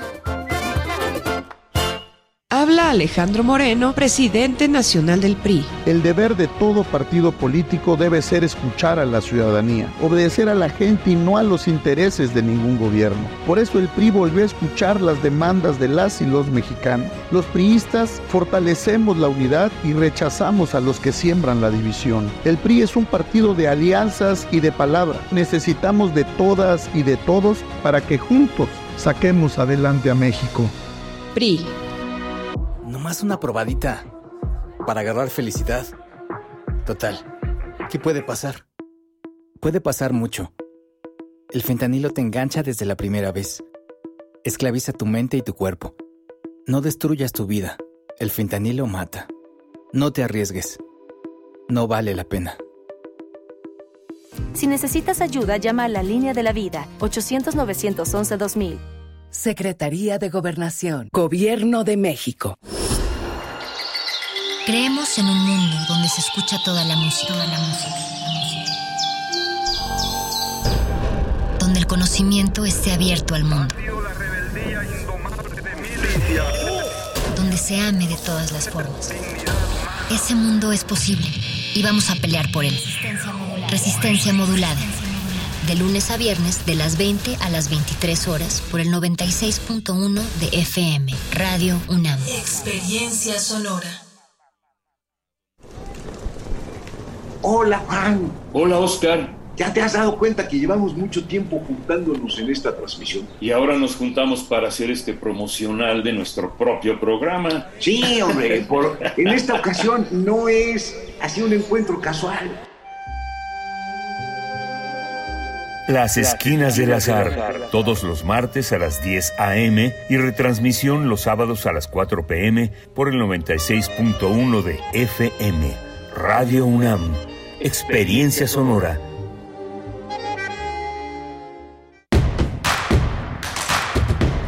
Síguenos en redes sociales. Encuéntranos en Facebook como Primer Movimiento y en Twitter como arroba PMovimiento. Hagamos comunidad.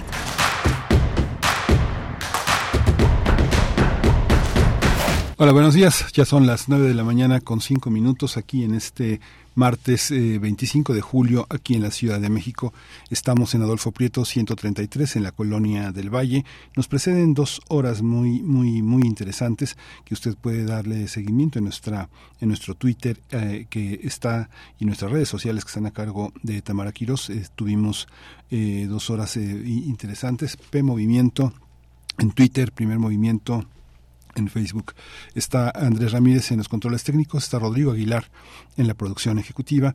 Hoy tenemos la poesía necesaria que continuaré con esta eh, visión que Hermann Beringhausen observa del gran mundo maya.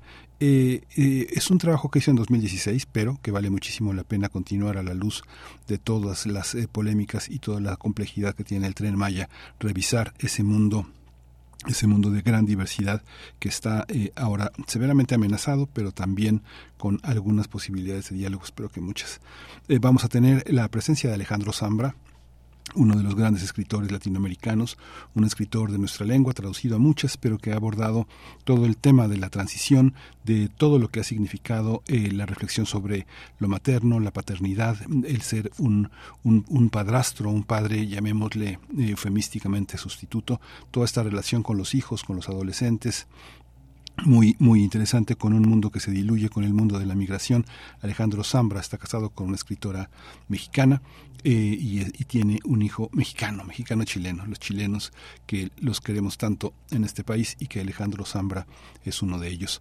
Vamos a tener también la presencia de Guadalupe Alonso Coratela, quien es directora de la Casa Universitaria del Libro, pero, pero también colaboradora de Radio UNAM con Tiempo Lunar, hablará esta mañana de los migrantes que no importan, de Oscar Martínez, el gran periodista, el gran cronista de El Faro, el cronista salvadoreño, que ha trabajado muchísimo el tema de la migración y que, bueno, pues ha cruzado, ha cruzado muchas fronteras tratando de entender qué significa migrar. Guadalupe Alonso, escritora, difusora, periodista, directora de la Casa Universitaria del Libro de la UNAM, nos ofrecerá la oportunidad.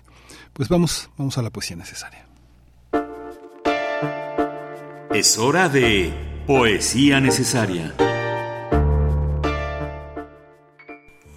La poesía necesaria de ayer justamente recuperaba un trabajo del poeta y editor Hermann Bellinghausen acerca de Yokiv. Yokiv que es eh, el sitio arqueológico de Piedras Negras donde estuvo la ciudad maya más grande de la región de los Umacinta. Yukib significa abertura o entrada. Es un territorio cuyo esplendor ocurrió en los siglos 7 y 8 de nuestra era y fue edificada dos veces. Tan lejos en el tiempo, las ciudades del clásico maya y tantos siglos abandonadas e ignoradas han servido de madriguera a jaguares, serpientes, cuatíes, sapos en ese suelo que desdeñan el mono araña y el zaraguato. Es una nota de Hermann Bellinghausen y lo acompaño del poema La Estela. Vamos a escuchar eh, música, música maya eh, eh, en este poema, así que la estela. Las estelas que quedan de Kinich Joanal Ak, el primero, del segundo y otros más hasta el señor número siete, dieron indicios a Tatiana para pinzar de un ala la hebra de Ariadna y despertar la palabra encadenada al fondo del laberinto de la selva. Proskuriakov y sus, y sus cuentas yacen en estas ruinas sobre una pálida tablilla calcárea. Alguien grabó su nombre y sus fechas a pocos pasos del Zagbé, que aquí comienza, y debió ser un hermoso camino blanco y plano, hospitalario para la aventura y la buena aventura, como recordarán los Chilambalam, futuros ya en el atroz Nuevo Mundo.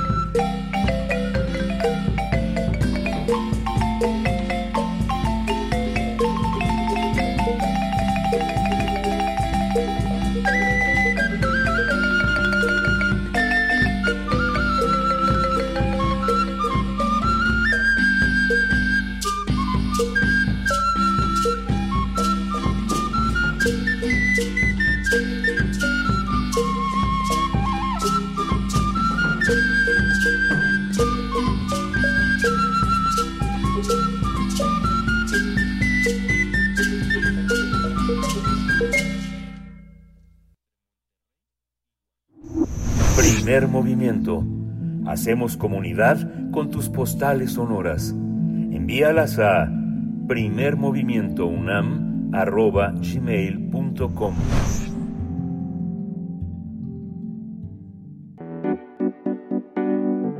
La mesa del día. Hoy conversamos con Alejandro Zambra, chileno, chileno avecindado aquí entre nosotros, mexicano, ya por una cuestión inevitable. Ser padre, dice, consiste en dejarse ganar hasta el día en que la derrota sea verdadera.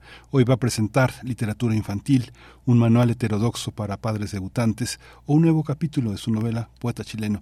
Literatura infantil va a presentarse hoy, está bajo el sello de anagrama y este martes a las siete y media de la noche en la librería eh, El Péndulo en la colonia Roma, en el Obregón 86, se va a presentar y bueno, conversamos con él. Esta es la, esta es la conversación.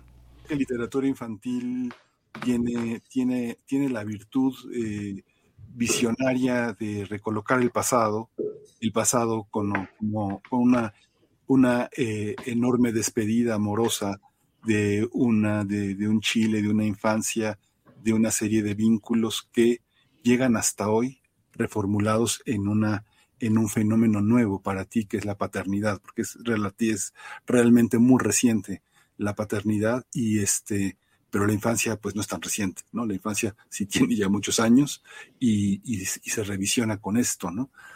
Pero este pretexto es una, una, oportunidad para ver que las cosas han cambiado, han cambiado mucho, ¿no?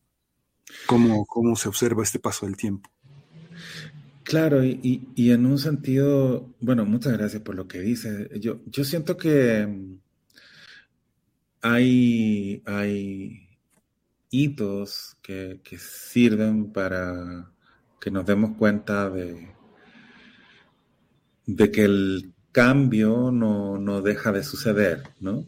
O sea que, eh, por supuesto, sabemos que, la realidad es dinámica, pero de pronto necesitamos suponer que, eh, que estamos en, un momento, que el tiempo tiene una una, cierta permanencia, ¿no? O sea, como que construimos ilusiones de permanencia y, hay experiencias que, que desatan y que, que, rehabilitan el flujo, ¿no?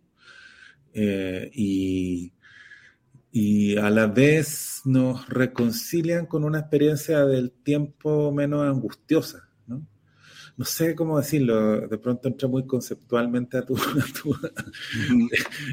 pero, eh, claro, estamos todos sometidos al tiempo cronológico de, una manera muy palpable, muy literal, ¿no? Estamos todos muy pendientes del teléfono, qué sé yo.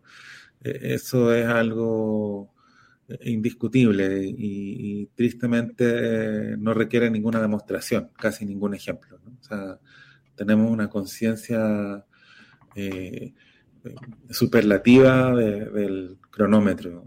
Curioso que ahora ni siquiera llevamos el, reloj eh, en, la muñeca y, lo tenemos presente. Cuesta mucho olvidarse de, qué hora es. Eh, hasta extraño yo el momento en que era habitual que, que te preguntaran en la calle qué hora es, ¿no? Ya, no, no, es, no, es, no es normal que, que, suponga eh, que, que, haya alguien en la calle que no sepa qué hora es. Entonces, en un sentido, claro, tenemos una experiencia lacerante del tiempo, ¿no? más que, más que eh, vertiginosa, ¿no? lacerante, despiadada. Eh, y luego, de pronto este, este, este fluir, eh, sin dejar de fluir, eh, reconquista otra, otra, otras energías. O sea, este tiempo sin dejar de ser un tiempo eh, hacia adelante, eres capaz de percibir otras velocidades. ¿no? en el, interior de esa continuidad. Eh, yo pensaba, bueno, el tiempo de la crianza y el tiempo de la escritura sí se parecen, ¿no? O sea, por ejemplo, cuando tú escribes y, experimentas el problema, em, no tengo tiempo para escribir. Eh, y también eh, sucede que no tienes tiempo para criar. Entonces el padre o la madre que, se impacienta con su hijo, no, no, se impacienta con su hijo realmente, se impacienta con, con el mundo, que no le permite tener el tiempo que realmente quisiera dedicarle a la crianza, e incluso el tiempo que eh, pensaba que iba a ser capaz de dedicarle a su hijo. Eh, la manera corta, el atajo, para entender estas situaciones es suponer que eh, ese niño está haciendo demasiadas preguntas o que, o que se está demorando demasiado en, cumplir con, sus tareas cotidianas, ¿no? O en aprender cosas que suponemos que debería aprender, ¿no? Pero en realidad lo que sucede ahí eh, eh, es más bien que, que el mundo impone un, agobio, que tiene que ver con las jornadas laborales, con, con las formas horrible en que vivimos el presente, ¿no? Y habitamos el mundo. Entonces, yo recuerdo, yo pertenezco a una generación que tuvo la oportunidad de pensar largamente la paternidad antes de ejercerla, ¿no? O sea, soy padre tardío y me interesa hacer esa precisión, ¿no? O sea, no, esto sucede en un pequeño sector de la sociedad, en todos los pueblos, en, todas, todas las comunidades. Eh, hay una pequeña comunidad de personas que eh, se, discutieron algunas cosas y, entonces hay quien decide ser madre, hay quien decide ser padre o no serlo, pero es algo muy, muy, muy localizado. Y las personas que, tenemos eh, espacio en esas comunidades eh, solemos cometer el error de suponer que, esto sucede masivamente. Después, bueno, nos damos cuenta que no y nos damos cuenta que, estamos en una zona segura y que damos un par de pasitos hacia afuera y, de nuevo em, eh, el mundo es eh, eh, un espacio en que estas discusiones no, no han sucedido. Em, entonces, por ahí va. Hay una, hay una parte como si la escritura estuviera concentrada en decirnos que las cosas no son para siempre, que el relato de lo que está pasando es algo que, se va a quedar atrás, ¿no? Y es muy doloroso cuando se tiene, por ejemplo, esa sensación de que el niño crecerá, ¿no? De que el niño crecerá. Parece que los hijos es la única oportunidad que tenemos de, de, aceptarlo, de, de, vivirlo, porque pareciera que con el amor no, o sea, a pesar de que hemos aprendido de que el amor parece que no, no existe como nos lo han hecho creer y tampoco es algo definitivo ni perdurable, al menos el amor de pareja, ¿no? Este, en la infancia sí se acepta que las cosas van a cambiar. Esta sensación me, da mucho la, lectura del libro. Es dolorosa. Claro, y luego estos dolores están conectados con el misterio, ¿no? Yo, yo he pensado, bueno, eh, la palabra misterio eh, puede que esté un poco desprestigiada o que parezca imprecisa, ¿no? Eh, pero si, si revisas, es quizá la palabra correcta, ¿no? Porque los padres, las madres, estamos ahí en un lugar en que aparentemente eh, aclaramos misterios, pero con frecuencia comprobamos que más bien somos los emisarios de que esos misterios persisten. ¿no? Eh, y y, que nos constituyen y que no debieran ser eh, eh, fuentes de, frustración, sino más bien construir una, una energía, una, búsqueda, ojalá colectiva. Eh, pero está todo abigarrado, como tú dices, ¿no? O sea, esta alegría coexiste con, con algo sombrío. Eh, yo, yo pensaba que incluso las la, fotografías que parecen más bobas, ¿no? De un padre eh, con su hijo, mirándolo, mirando a su hijo recién nacido. ese padre está pensando que, el niño se le va a caer, ¿no? O sea, quiero decir, ahí en esa imagen hay algo que no se ve, ¿no? Eh, en la, pero que si lo buscan, lo encuentran, ¿no? la manera, eh, el, extremo cuidado, eh, esa naturalidad, esa naturalidad tiene también una estrategia, ¿no? cómo, cómo, cómo, cómo, apoyar la cabecita, ¿no? Eh, eh, que, que, tiene que ver con nuestra propia conciencia de la fragilidad y, de la muerte. Yo creo que lo primero que cambia eh, es la, la, idea de la muerte, ¿no? O sea, es difícil hablar de estas cosas porque son quizá tan románticas que, pueden hasta resultar eh, inverosímiles para, personas que no tengan esa experiencia, ¿no? Como, pero, o sea, realmente, claro, nace tu hijo y te interpondría entre la bala y, y, el, y, este otro ser humano, ¿no?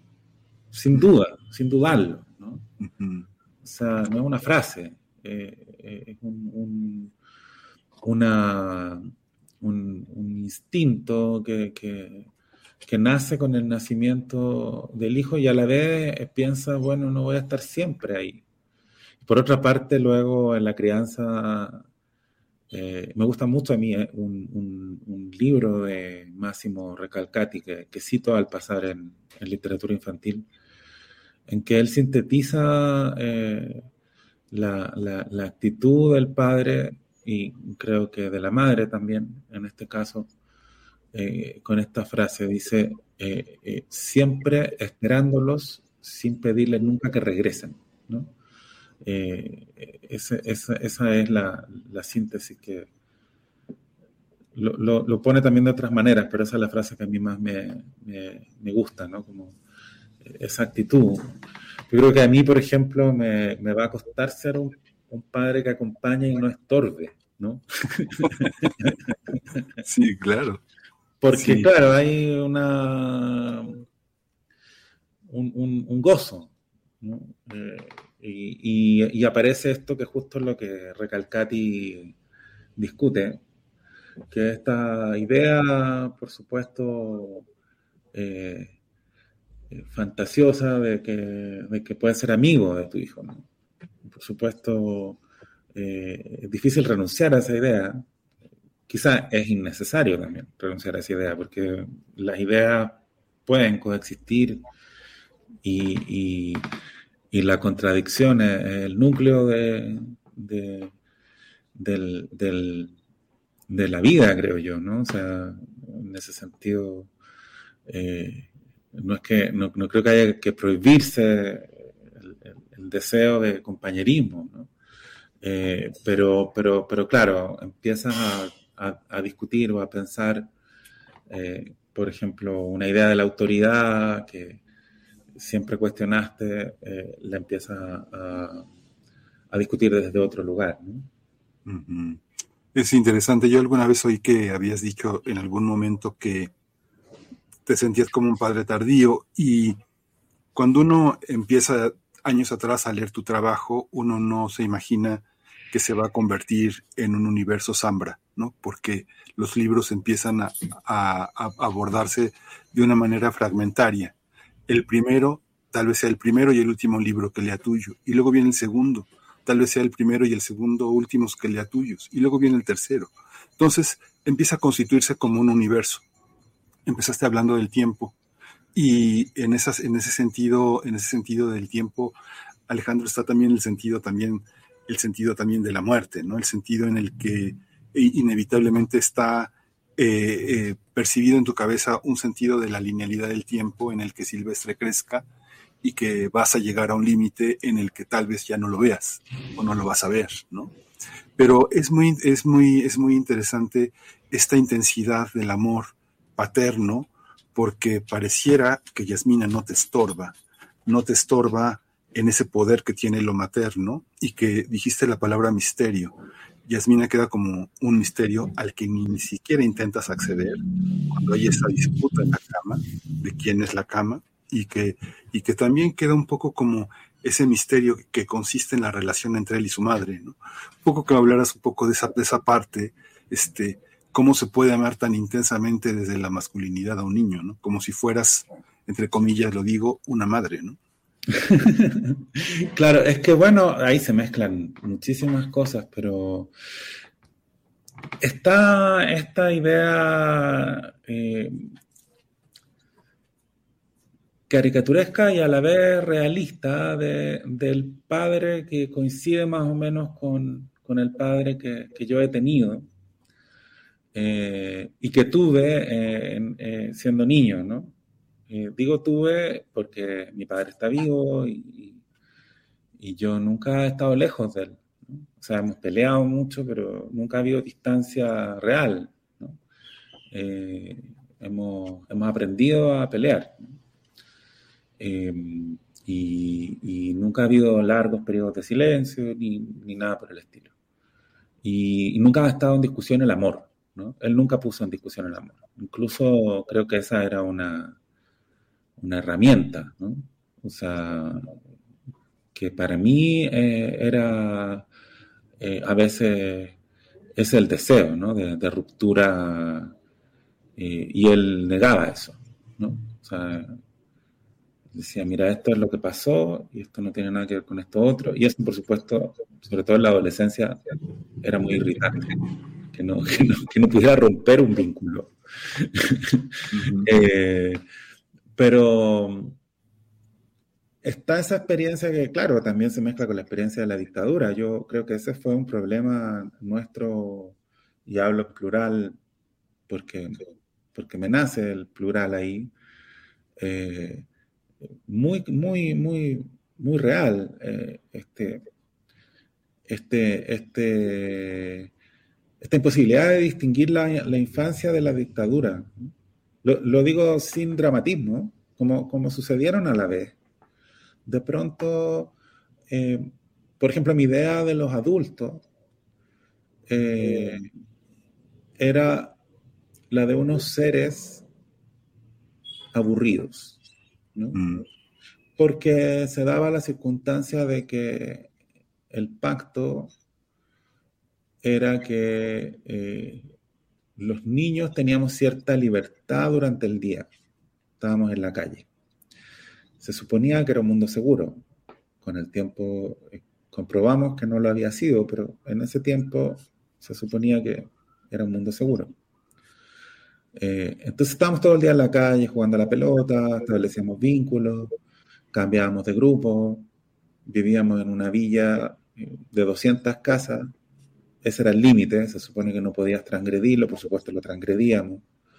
Entonces teníamos mucha libertad y los adultos, en cambio, no hablaban entre sí, eh, no, interactuaban mucho.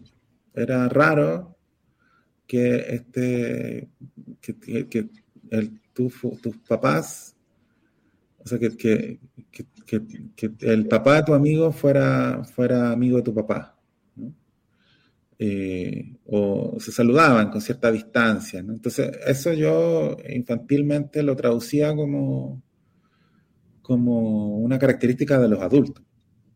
Los adultos no hablan entre Y luego te das cuenta que en realidad era un mundo de mierda en el que, en el que era muy peligroso establecer esos vínculos y solo se hacía estratégicamente después de eh, un estudio previo, que era peligroso que el vecino supiera qué es lo que tú pensabas, qué sé yo, ¿no?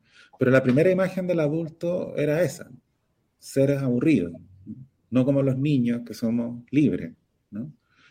Por supuesto, ni nosotros éramos libres ni ellos eran aburridos. Entonces, a eso me refiero cuando digo que la infancia y la dictadura eh, se confundían, porque a nivel de percepción, muchas cosas que yo sitúo en la infancia tienen eh, una, una, pintura más amplia en la que aparece la dictadura. muchas escenas de la dictadura eh, tienen un vínculo con la infancia. Entonces, costaba distinguirla. Y luego la adolescencia coincidió con eh, la transición a la democracia. Entonces también la confundíamos porque de pronto, claro, te dejaban llegar más tarde a la casa, te dejaban fumar, te dejaban tomar una copita de vino o una cerveza a los 15 años en un asado familiar. Entonces eso también parecía libertad, ¿no? Eh, y, entonces se hablaba de, que había vuelto de la noche a la mañana la democracia, lo que por supuesto era falso, porque estaba Pinochet todavía ahí, pero bueno, había habido un plebiscito, había ganado el no, entonces había democracia. Y a la vez te dejaban llegar más tarde. Y te dejaban llegar más tarde porque tenía 14 años, 15 años. no porque hubiera democracia, pero igual se confundían los dos conceptos. Entonces, eh, todo esto me estoy dando una vuelta muy larga, yo lo sé. Sabes que estoy hablando como si tuviéramos mucho tiempo. ¿Tenemos? Sí, sí, está bien, está bien, está bien, sí lo tenemos, sí. en fin, el, el, el, entonces está esta idea del hombre eh, eh, y del padre eh, que asociábamos directamente al dictador.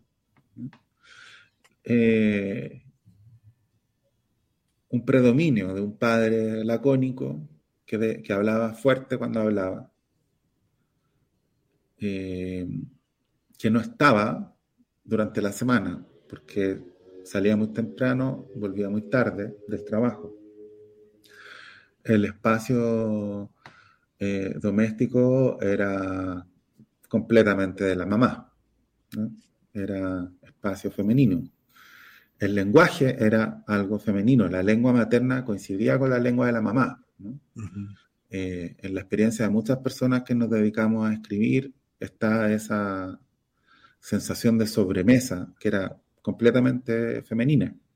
Después de tomar once, una merienda, digamos, 5 o 6 de la tarde en Chile, eh, te quedabas ahí hablando cualquier cosa, pelambre, ¿no? Lo que en Chile llamamos pelambre.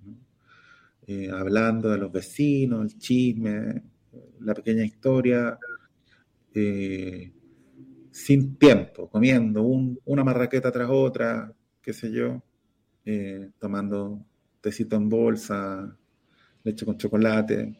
Y eso podía durar tres horas hasta que ya había que acostarse. Y ese espacio de conversación era el espacio del lenguaje y era divertido y no tenía que ver con esta cosa vertical eh, em, em, impenetrable, ¿no? masculina. Eh, y el fin de semana aparecía el padre eh, y el padre, su presencia imponía ciertas cosas, ¿no? A veces imponía silencio, otras veces diversión también, ¿no? Pero era una presencia excepcional, ¿no? Entonces el padre presente también era medio ausente. y luego éramos muy de la mamá, tampoco nos importaba tanto el padre. Y el padre aparecía eh, en la medida en que su presencia se volvía una opresión. Entonces, por eso también era muy natural vincular, vincularlo al dictador. Eh, entonces, cuando ya te negaban los permisos, bueno, aparecía ahí el, espacio del deber, o si tenía malas notas, eh, había castigo. entonces, eso era un padre, ¿no? pero yo pensaba mucho en estas cosas, por eso hablaba de la paternidad tardía, porque en realidad, claro, eh, compararse con el padre propio es una trampa, yo creo que una trampa deseable, es una trampa en la que hay que caer, quizás consciente de que caemos en una trampa, pero sin evitar por eso el análisis, ¿no? O sea, creo que, bueno, yo hasta me cambié de país, ¿no? Y en parte eh, el plan, el proyecto, eh, de cambiarse de país tiene que ver con, con, el deseo que teníamos con Jasmina de tener un hijo. Eh, em, creíamos eh, que era mejor tener un hijo acá, por un montón de cuestiones privadas, pero básicamente prácticas. la red, la manera como queríamos criarlo, entonces, eh, incluso me cambié de país, ¿no? Entonces, ¿cómo podría yo compararme con mi padre, eh, que fue un papá joven, eh, un papá que, vivía en un mundo en que, la, en que, en que, en que había que ser padre, era algo que no se cuestionaba, y, y, y que y, yo fui padre, en cambio, de una forma muy, muy razonada, muy consciente, muy, muy deseada, eh, a los 42 años y en otro país. Eh, entonces, retrocedo un poco. Lo que, lo que quiero decir es que esta imagen del padre, eh, esta imagen remota, que, en que el padre y el dictador coinciden, evoluciona, ¿no? Quiero decir, el mundo ha cambiado en, cierto modo, un poquito. Entonces, ese padre eh, no el mío, sino esa idea del padre eh, impenetrable, eh, perfecta, monolítica, este padre que no expresa sus sentimientos, porque casi pareciera que no los tiene, que no se equivoca, a que no se le puede discutir nada, no creo que sea tan eh, real hoy día, tan verosímil para la mayor parte de la sociedad. Creo que eso sí ha cambiado. O sea, hemos visto, pienso en particular en Chile, pero creo que esto, ha pasado de forma desigual en, en todo el mundo. Este hombre eh, es alguien que eh, luego hemos visto sufrir, por ejemplo. ¿No? No me refiero al cambio de, oh, mira, eh, puedo cambiar y cambié, sino más bien al cambio eh, que tiene que ver con los procesos sociales, ¿no? O sea, este padre de, 30 años, de 40 años, eh, que, que, obedece a un sistema y que, y que, que, y que de algún modo, a su pesar o no, confía en él, de pronto eh, llega a la edad de la jubilación y se da cuenta que tiene que seguir trabajando y que es infeliz eh, y que tiene que manejar un taxi y que su perspectiva es la de seguir ahí. Y eso lo ven sus hijos y lo ven también sus nietos. Y sus nietos, eh, los vínculos entre abuelos y nietos suelen ser mucho más armónicos. Entonces, de pronto, en la rebeldía juvenil hoy, de quienes tienen 20 años, el abuelo aparece como ejemplo de rebeldía, eh, no porque el abuelo sea rebelde, sino que ellos dicen, no quiero que le pase lo que le pasó a mi abuelo, que, que amo. ¿no? El mundo fue injusto con él. Entonces, los vínculos, la lucha generacional es bien interesante como, como estrategia de, de, lectura de la sociedad, pero también es tramposa, pues, porque Imagínate que de pronto hay unos jóvenes eh, eh, luchando por una jubilación digna. Eso no significa que estén pensando ellos en jubilarse mañana, ¿no? Sino que han visto cómo eh, la jubilación de sus abuelos no significó que ellos pudieran descansar y, y atender a las necesidades de sus propios cuerpos. ¿no?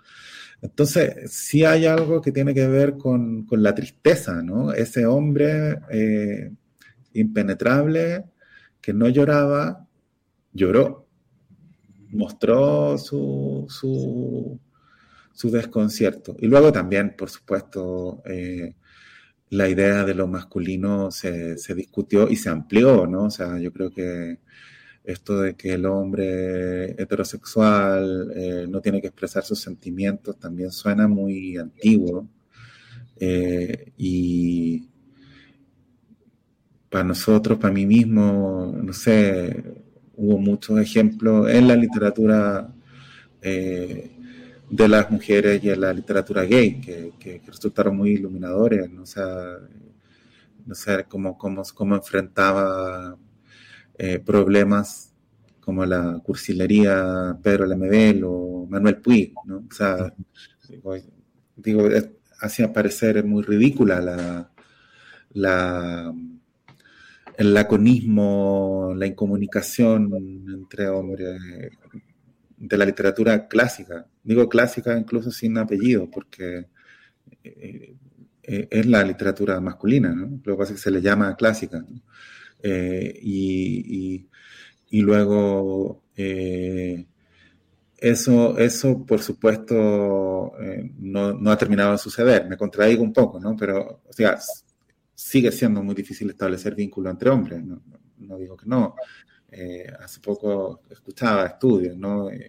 Que los hombres no tienen amigos hombres, les cuesta mucho confiar los unos en los otros, lo que tiene muchas explicaciones, pero, pero sí hay algo que ha cambiado.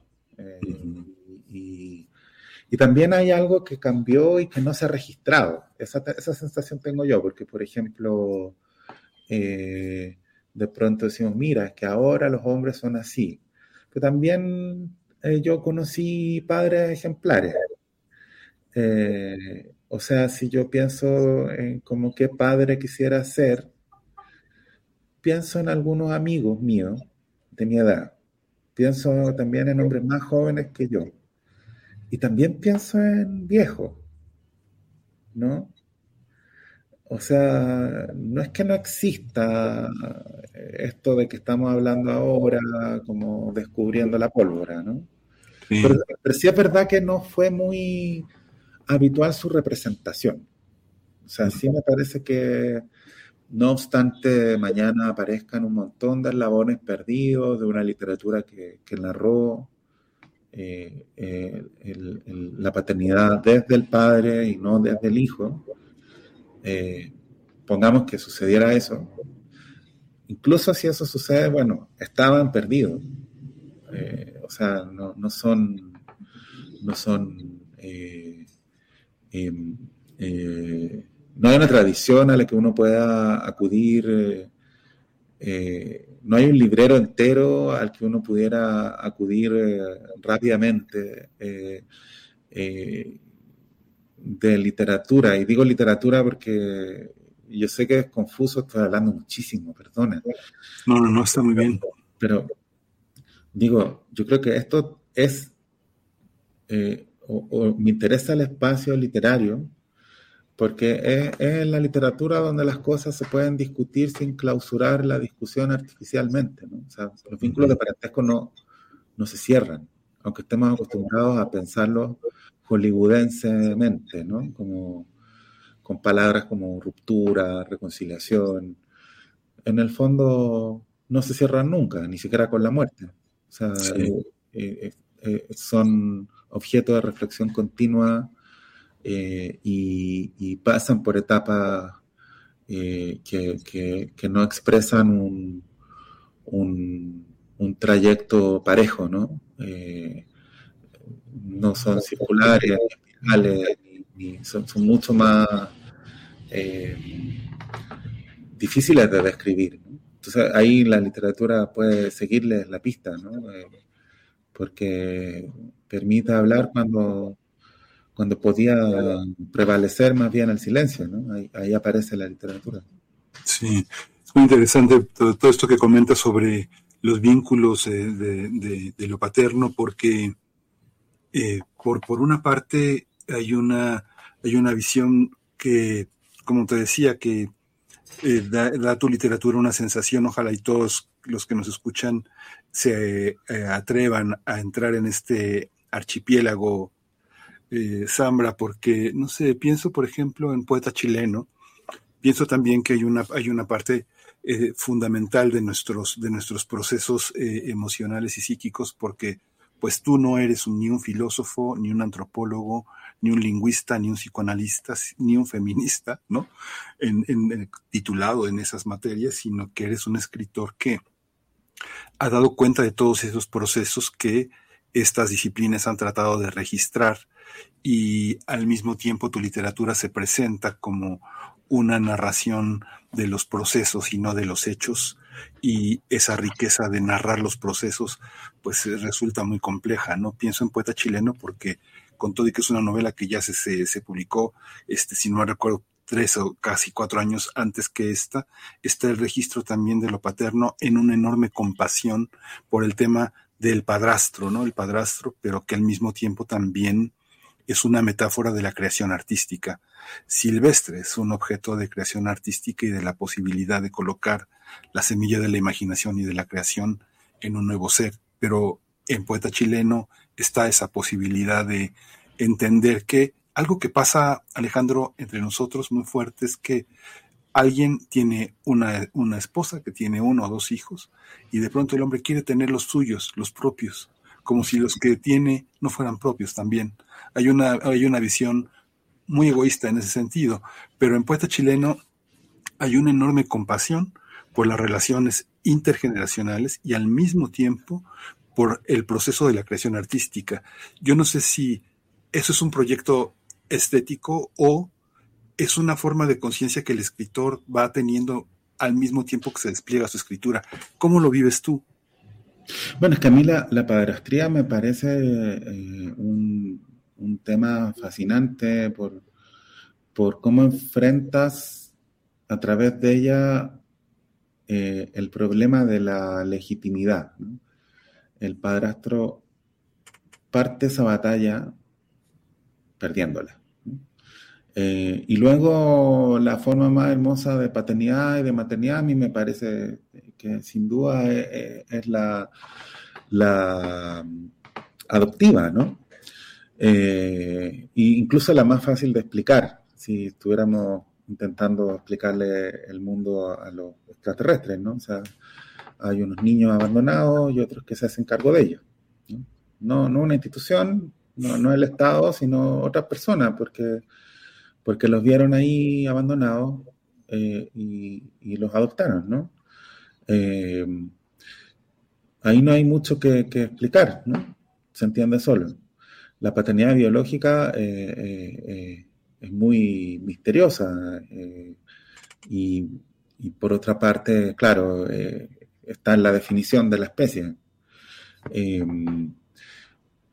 pero lo que está entre es muy confuso porque la madrastra, el padrastro no, no, eligieron esa condición. Se enamoraron de alguien y quizá al comienzo ahí había una, mala noticia, pero eh, mira, tiene un hijo. Pero bueno, estabas tan enamorado que incluso la existencia de ese hijo eh, confirmaba el amor. ¿no? Entonces al principio era, no me importa que tenga un hijo. Y luego eh, hay relato siempre, ¿no? Pero no hay rito. Hay relato. El relato puede ser, mira, esto va en serio, pero que no, que no se entere por ahora el niño, porque no, lo va a entender. Entonces se quedan ahí pololeando hasta las 5 de la mañana. Eh, y el, y el, y el, y el extranjero se va, entonces no duerme ahí, no durmió ahí. Pero un día el niño despierta y resulta que está ahí esta, esta persona que ya conoce, porque han ido a tomar un helado, qué sé yo, eh, una persona extraordinariamente simpática, eh, quizá sospechosamente simpática, eh, que se queda ahí y hace un desayuno sospechosamente perfecto. Eh, parece que su presencia significa una mejoría o, algo que compensa eh, este, este lado problemático, ¿no? Quitar, eh, quitar un lugar ahí, disputar un lugar. y luego sucede algo increíble y es que el padrastro, la madrastra eh, descubre que no solo está dando amor, que no solo está siendo generoso, sino que también está recibiendo amor. Y quiere cumplir un rol, el rol que ya está cumpliendo. Pero nada de eso se formaliza. Y luego tiene esta palabra horrible en, en la lengua española y en varias otras lenguas, ¿no?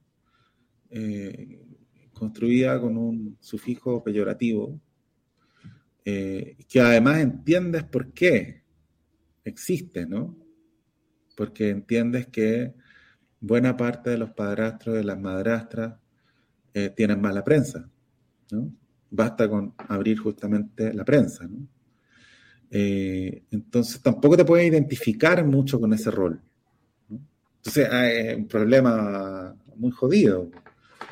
eh, que se parece en ese sentido a la posición masculina, ¿no? O sea, sabes, bueno, que eh, estos hombres causan eh, un, sufrimiento continuo y, asesinan mujeres. bueno, ¿por qué voy a construir un discurso de género que los incluya? ¿No? O sea, ¿por qué voy a ser parte de ese grupo? es un problema eh, eh, muy jodido. Eh, no te identificas con el grupo del que aparentemente eres parte. Entonces, ¿qué te queda? digo, no tengo la respuesta, solo, solo que ahí hay un núcleo de, hay un espacio reflexivo muy, muy importante. ¿no? Eh, entonces el padrastro, la madrastra es, bueno, eh, de pronto hago las cosas bien y no, y no recibo los créditos. Pasa sobre todo con, con los padrastros, ¿no? Mira, este huevón se fue, ¿eh? yo le estoy criando al hijo, y resulta que aparece cada tres meses y, y, la niña fascinada y le dice papá y a mí no me dice más que Juan, ¿no? Y si la reto, que lo primero que me dice, tú no eres mi papá. ¿no? Entonces este, empieza ahí un espacio muy, es que es muy, y cada historia por supuesto es distinta, estoy como generalizando, pero no hay un rito, ¿no? A veces sí lo hay, es muy emocionante cuando lo hay. Bueno, Alejandro, pues muchísimas gracias por esta Un abrazo y muchas gracias por la conversación. Gracias, Alejandro. Hasta pronto. Primer movimiento. Hacemos comunidad con tus postales sonoras. Envíalas a primermovimientounam.gmail.com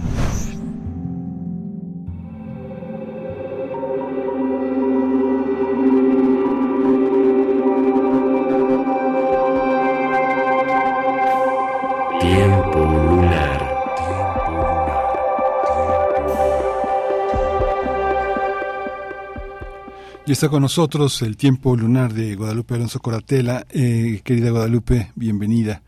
Buenos ¿Qué tal, días. Miguel Ángel? Mucho gusto estar contigo, como siempre, con Berenice.